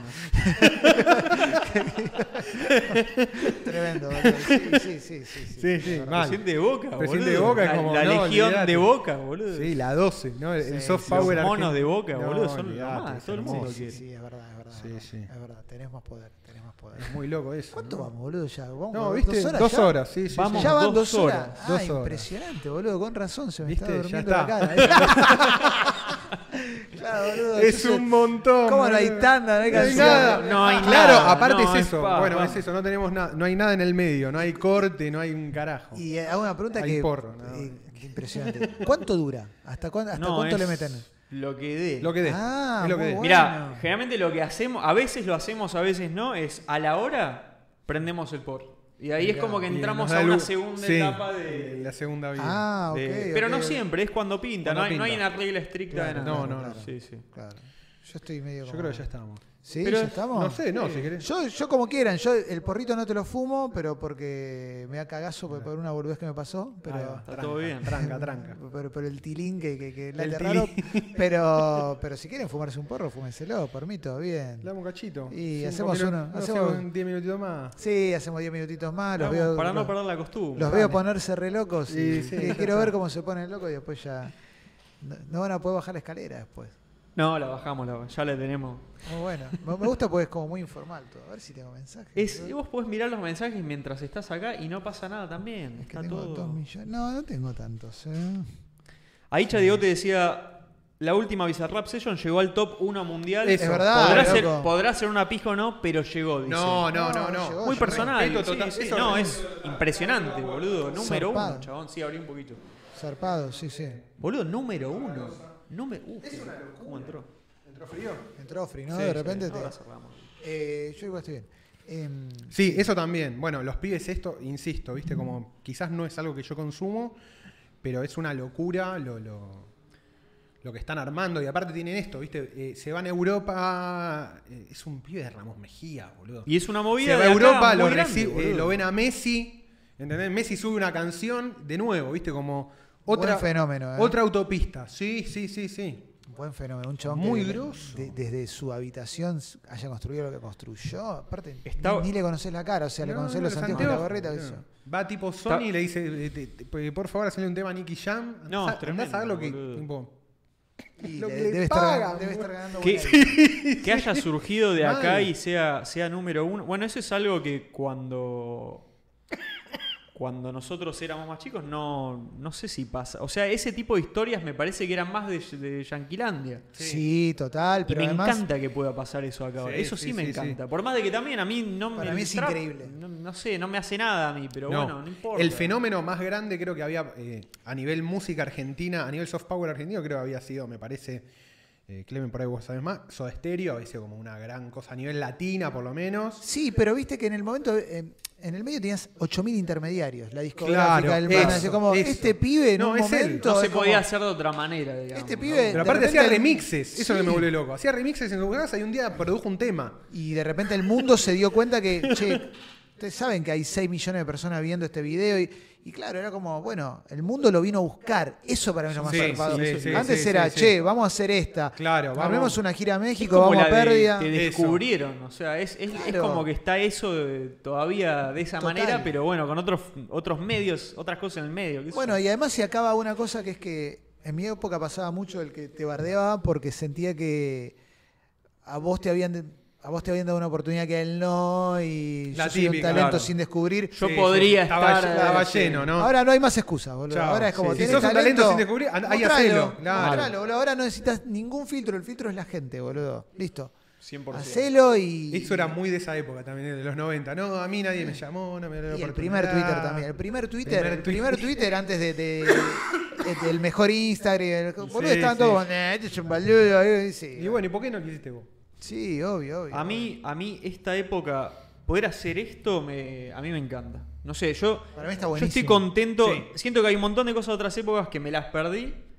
Pero esta época tiene muchas cosas que me gustan. O sea, siento, Sí, digo, está que re está bien esta época, está buena. Para mí está re buena la época, ¿eh? Sí, Para sí, mí, sí, sí, sí. entiendo que cada época tiene su encanto. Después uno se relaciona más con su época por la cuestión eh, que, que lo formó y, y- y por Claro. los recuerdos, nostalgia, pero para mí esta época está buena en serio. buena, está buena, está es- buena. Es súper interesante. Yo, yo siento que estamos viviendo como hechos, acontecimientos Yo importantes. creo que estamos y- en un umbral donde vamos a dejar atrás mucha. Yo, de alguna manera, pese a todo, sie- siempre si- sigo siendo como medio optimista, incluso con Argentina y todo. Pero creo que tiene que ver con esto, ¿no? Con ver eh, pibes y pibas que están activando como a otro nivel. eh, no sé. Un montón de cosas. boludo, Un montón de cosas. Bueno. Me gusta cómo va pinchando, va pinchando con el porro, va Sí, bajando, bajando. sí, bajando, sí. empiezan a planear, ¿eh? Sí. No, aparte, no sé lo que. Esto, Entiendo que es un cañón. Este es un cañón. Este es un cañón. tremendo, ¿eh? y le puse todo. Esto hace mucho te digo que no probaba algo así. No, no, no. Sí, sí, y sí, le puse todo el, todo el hash que había ahí dando vueltas en el. Pikachu. Sí, sí. Si quieren cerremos ya entonces, no sé. no, no. A, a mí, ¿sabes lo que me gusta de la movida actual? Es la gente. O sea, por ejemplo, ahora con los. que es- salió hace nada. Los espacios de Twitter. Hay gente que. Vi gente el otro día diciendo esto y, y me pasó lo mismo por un tiempo y ahora medio que volví porque me hinché los huevos. Como desde que empezaron los espacios de Twitter dejé de ver series. Es como. Mirá. Estoy consumiendo todo el tiempo esto, entonces. Y hay mucha, mucha hambre de, de contenido. Entonces cualquiera que abra un space, si más o menos es lo que te interesa, se meten al toque Mirá. y. No vi nada, de- no sé ni lo que es. A Bueno, ese es que- nivel, es que ¿eh? es muy de Claro. ahora, boludo. Es muy de. No sé sí. es. No pasó ni un año, creo. Todavía. Sí, no, no. y ya No, está muy alguien abre un espacio y hay como tres o cuatro que tienen. Le puedes habilitar micrófono a cualquier usuario. Entonces se habla de un tema, ponele. Acá estamos ahora en Twitter. de Claro, Space. de hecho, Eh, Claro, claro, entiendo. Pero lo, lo que, lo que suele pasar es que eh, es muy para hablar, tiene algo que es muy de la actualidad.